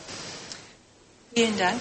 Wir haben jetzt leider nur noch ähm, knapp zehn Minuten, aber noch einige Redner und Rednerinnen. Also hier haben wir den Kollegen, dann haben wir da nochmal die, die Wortmeldung, dann hier ähm, Herr Jallo und ich weiß nicht, ob wir noch zu Ihnen kommen. Wenn alle von Ihnen anderthalb Minuten schaffen, dann können alle drankommen. Wenn nicht, dann nicht. Ich würde jetzt einfach nach der Reihe gehen, damit wir ähm, alle noch hören können. Also Sie hatten sich schon lange gemeldet. Ja, äh, hallo, herzlichen Dank für die Beiträge. Die waren auch für mich äh, extrem äh, äh förderlich. Auch für meine politische Arbeit haben sie mich teilweise auch zum Nachdenken äh, gebracht. Äh, ich würde vielleicht das, was ich zuletzt sagen wollte, Empfehlungen äh, an Lektüren, wenn Sie das noch mal äußern könnten. Ich habe jetzt gerade gesehen, Ihr Buch, das bei mir seit über zwei Jahren auch im Regal liegt, was ich noch nicht gelesen habe, aber vielleicht haben Sie noch weitere Empfehlungen. Das Erste, was ich äh, jetzt für mich äh, auf jeden Fall auf meine Points aufgeschrieben habe, ist, das Buch zu lesen. Ich glaube, dass das sehr, sehr wichtig ist und ich habe jetzt auch noch mal heute äh, für mich festgestellt, dass, es, äh, dass der Einsatz, ich will jetzt nicht Kampf sagen, weil es wahrscheinlich negativ besetzt wird und Stress und Aggression hervorruft, oder? Wenn ich wahrscheinlich ist der Begriff Einsatz besser, äh, Einsatz gegen Hate Speech, Einsatz gegen Othering. Ähm, dass das eine tägliche Herausforderung ist, die alternativlos ist. Auf der anderen Seite haben wir natürlich in unterschiedlichen Gesellschaften auch äh, sehr, sehr unterschiedliche Probleme und sehr unterschiedliche Marginalisierungen. Bei mir in der Türkei ist es zum Beispiel so, äh, als jemand, der in Deutschland sozialisiert wurde, dann in der Türkei in die äh, türkische Politik gegangen ist und natürlich riesengroße Mentalitätsunterschiede feststellen musste, als jemand, der in einer eine, eine anti-autoritäre Schulbildung hier in Deutschland genossen hat, aber auch eine ganz andere äh, ja, Autorität in der Türkei äh, kennengelernt hat, ist es natürlich auch so, dass eine, die türkische Gesellschaft die eine tiefe Heterogenität aufweist und deswegen auch äh, äh noch äh, mehr Kämpfe beziehungsweise durchzuführen hat oder Auseinandersetzungen durchzuführen hat, äh, tiefere Gräben kennt, wie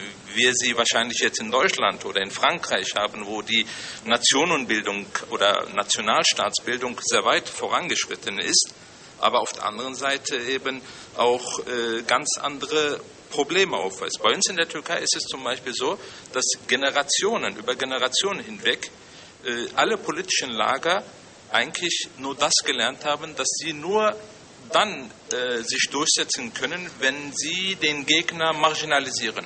Wenn der Gegner nicht unterdrückt wird, dann wird man irgendwann mal selbst unterdrückt. Also muss man den Gegner unterdrücken.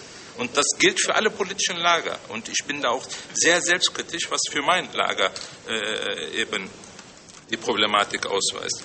Ich glaube, äh, wenn ich jetzt dann auf Deutschland zurückblicke äh, und ähm, muss ich feststellen, dass ich jemand, der äh, ja quasi fast sein ganzes Leben lang in Deutschland gelebt hat, aber auch selbst in Deutschland sehr stark marginalisiert gewesen ist als Vertreter der muslimischen Community. Und äh, ich versuche natürlich, äh, mich damit auseinanderzusetzen und äh, äh mir zu erklären, woran das liegt und was wir sowohl hier in Deutschland als auch in der Türkei äh, bessern können. Und äh, wir sind in dieser Konferenz dabei, ähm, Lösungen zu finden. Ja. Ein Punkt, ein Punkt. Ich will sagen, dass oftmals diejenigen, die äh, Othering betreiben, die über Hasssprache äh, sprechen, eigentlich äh, zum äh, ja, besseren Teil der Gesellschaft gehören und äh, äh über äh, den Machtdiskurs, den es in den Gesellschaften gibt, doch im, im, im, im Vergleich zu marginalisierten Teilen der Gesellschaft äh, doch anders äh, blicken können. Zum Beispiel, wir haben hier in Deutschland den Machtdiskurs, dass, man, dass der Verfassungsschutz oftmals eben äh, über andere mitteilt, mit wem zu sprechen ist und mit wem nicht zu sprechen ist.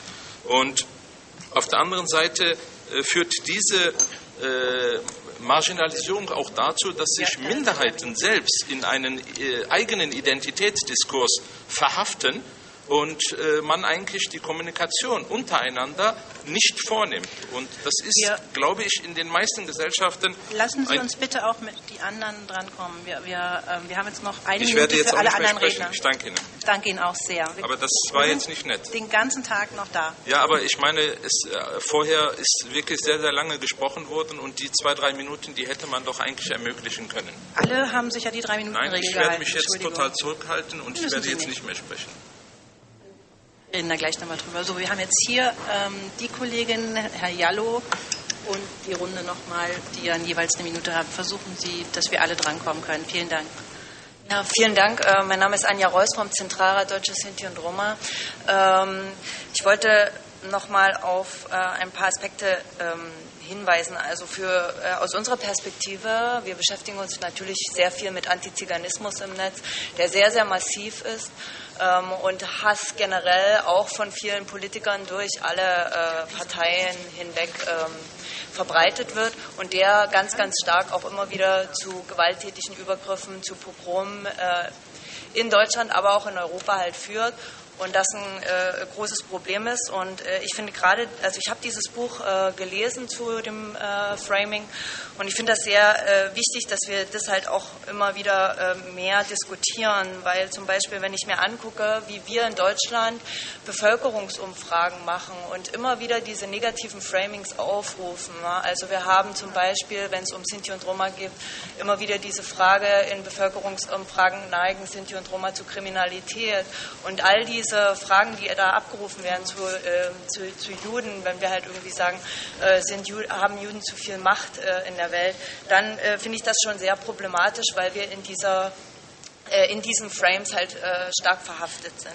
Meine Frage geht aber auch noch dahingehend, ähm, was das eigentlich, wir sprechen sehr viel über die Mehrheitsgesellschaft, aber wir sprechen wenig darüber, was das eigentlich bedeutet für die Personen, die eigentlich davon gemeint sind und was das mit denen macht dieser Hass. Und ähm, ich beschäftige mich sehr stark auch mit diesem interna internalisierten Rassismus und äh, was halt diese Frames halt auslösen. Ich hatte eine Situation mit einem Kind, ähm, wo wir einen, einen, ziemlich rassistischen Kinderfilm, der in Deutschland produziert wurde, äh, diskutiert haben. Und wir haben den Film, bevor wir den diskutiert haben, gezeigt.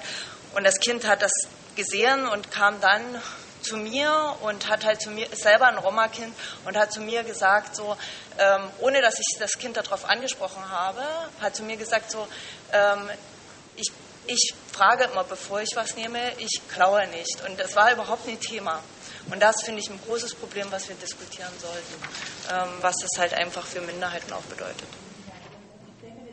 Wir werden heute Nachmittag nochmal Zeit haben, auch wenn wir gerade über, über Journalismus reden und die, die Form der Beeinflussung. Wir haben jetzt, wenn Sie sich wenn Sie versprechen, dass Sie eine Minute machen, dann haben wir Herrn Jallo und ähm, dann nochmal ja, unseren Schweizer Kollegen und wir müssen aber absolut in vier Minuten aufhören.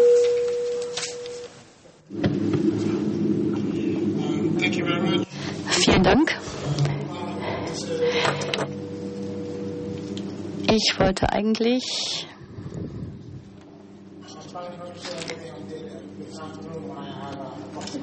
Eigentlich wollte ich erst heute Nachmittag mich äußern, aber ich muss sagen, dass diese Sitzung hier sehr interessant ist und auch die Gespräche, die hier geführt werden. Also nur ganz kurz. Ich finde, fand die Beiträge äußerst spannend. Ich möchte zwei Dinge ansprechen. Einmal ging es um die Sprache, die wir benutzen, gerade auch vor dem Hintergrund ähm, des Rassismus. Gibt es verschiedene Rassen? Ist das die Sprache, die wir verwenden sollten? Also wenn ich über Rassismus spreche, dann habe ich da ja schon immer mein ganzes Leben lang drüber gesprochen, denn es ist natürlich schon immer Teil meines Lebens gewesen. Auf der Arbeit, in der Schule und ich habe viel darüber geschrieben. Ich habe Forschung in diesem Bereich betrieben. Und wenn wir über Forschung sprechen, dann ist es so. Es handelt sich um ein soziales Konstrukt.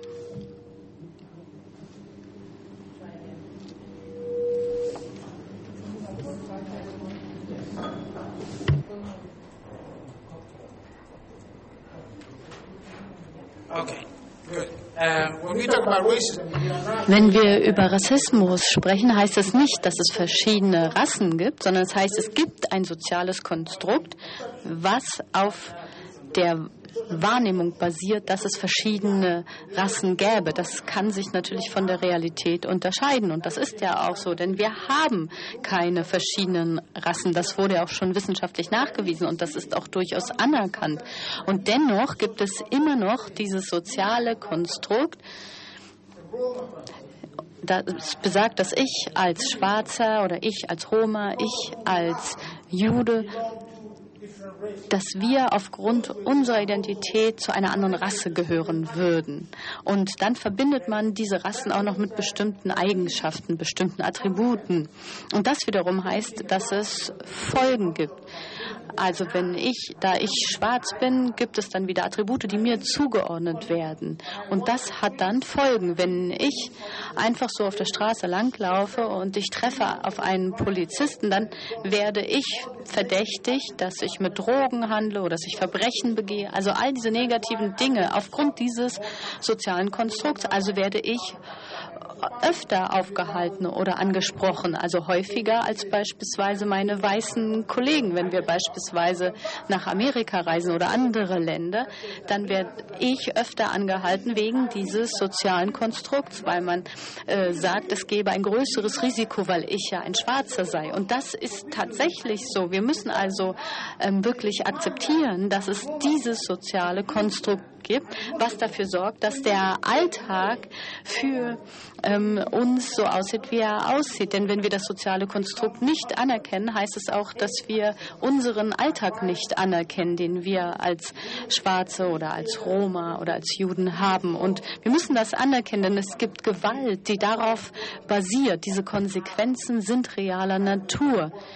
Daher müssen wir uns ähm, gegen den Rassismus engagieren. Zweitens möchte ich betonen, dass gesagt wurde, äh, dass gefragt wurde, was bedeutet eigentlich Hassrede? Und dann hat man auf die Zensur verwiesen. Hier in Europa, aber auch anderswo ist es ja so, dass Demokratie und die Menschenrechte und die Rechtsstaatlichkeit angegriffen wurden.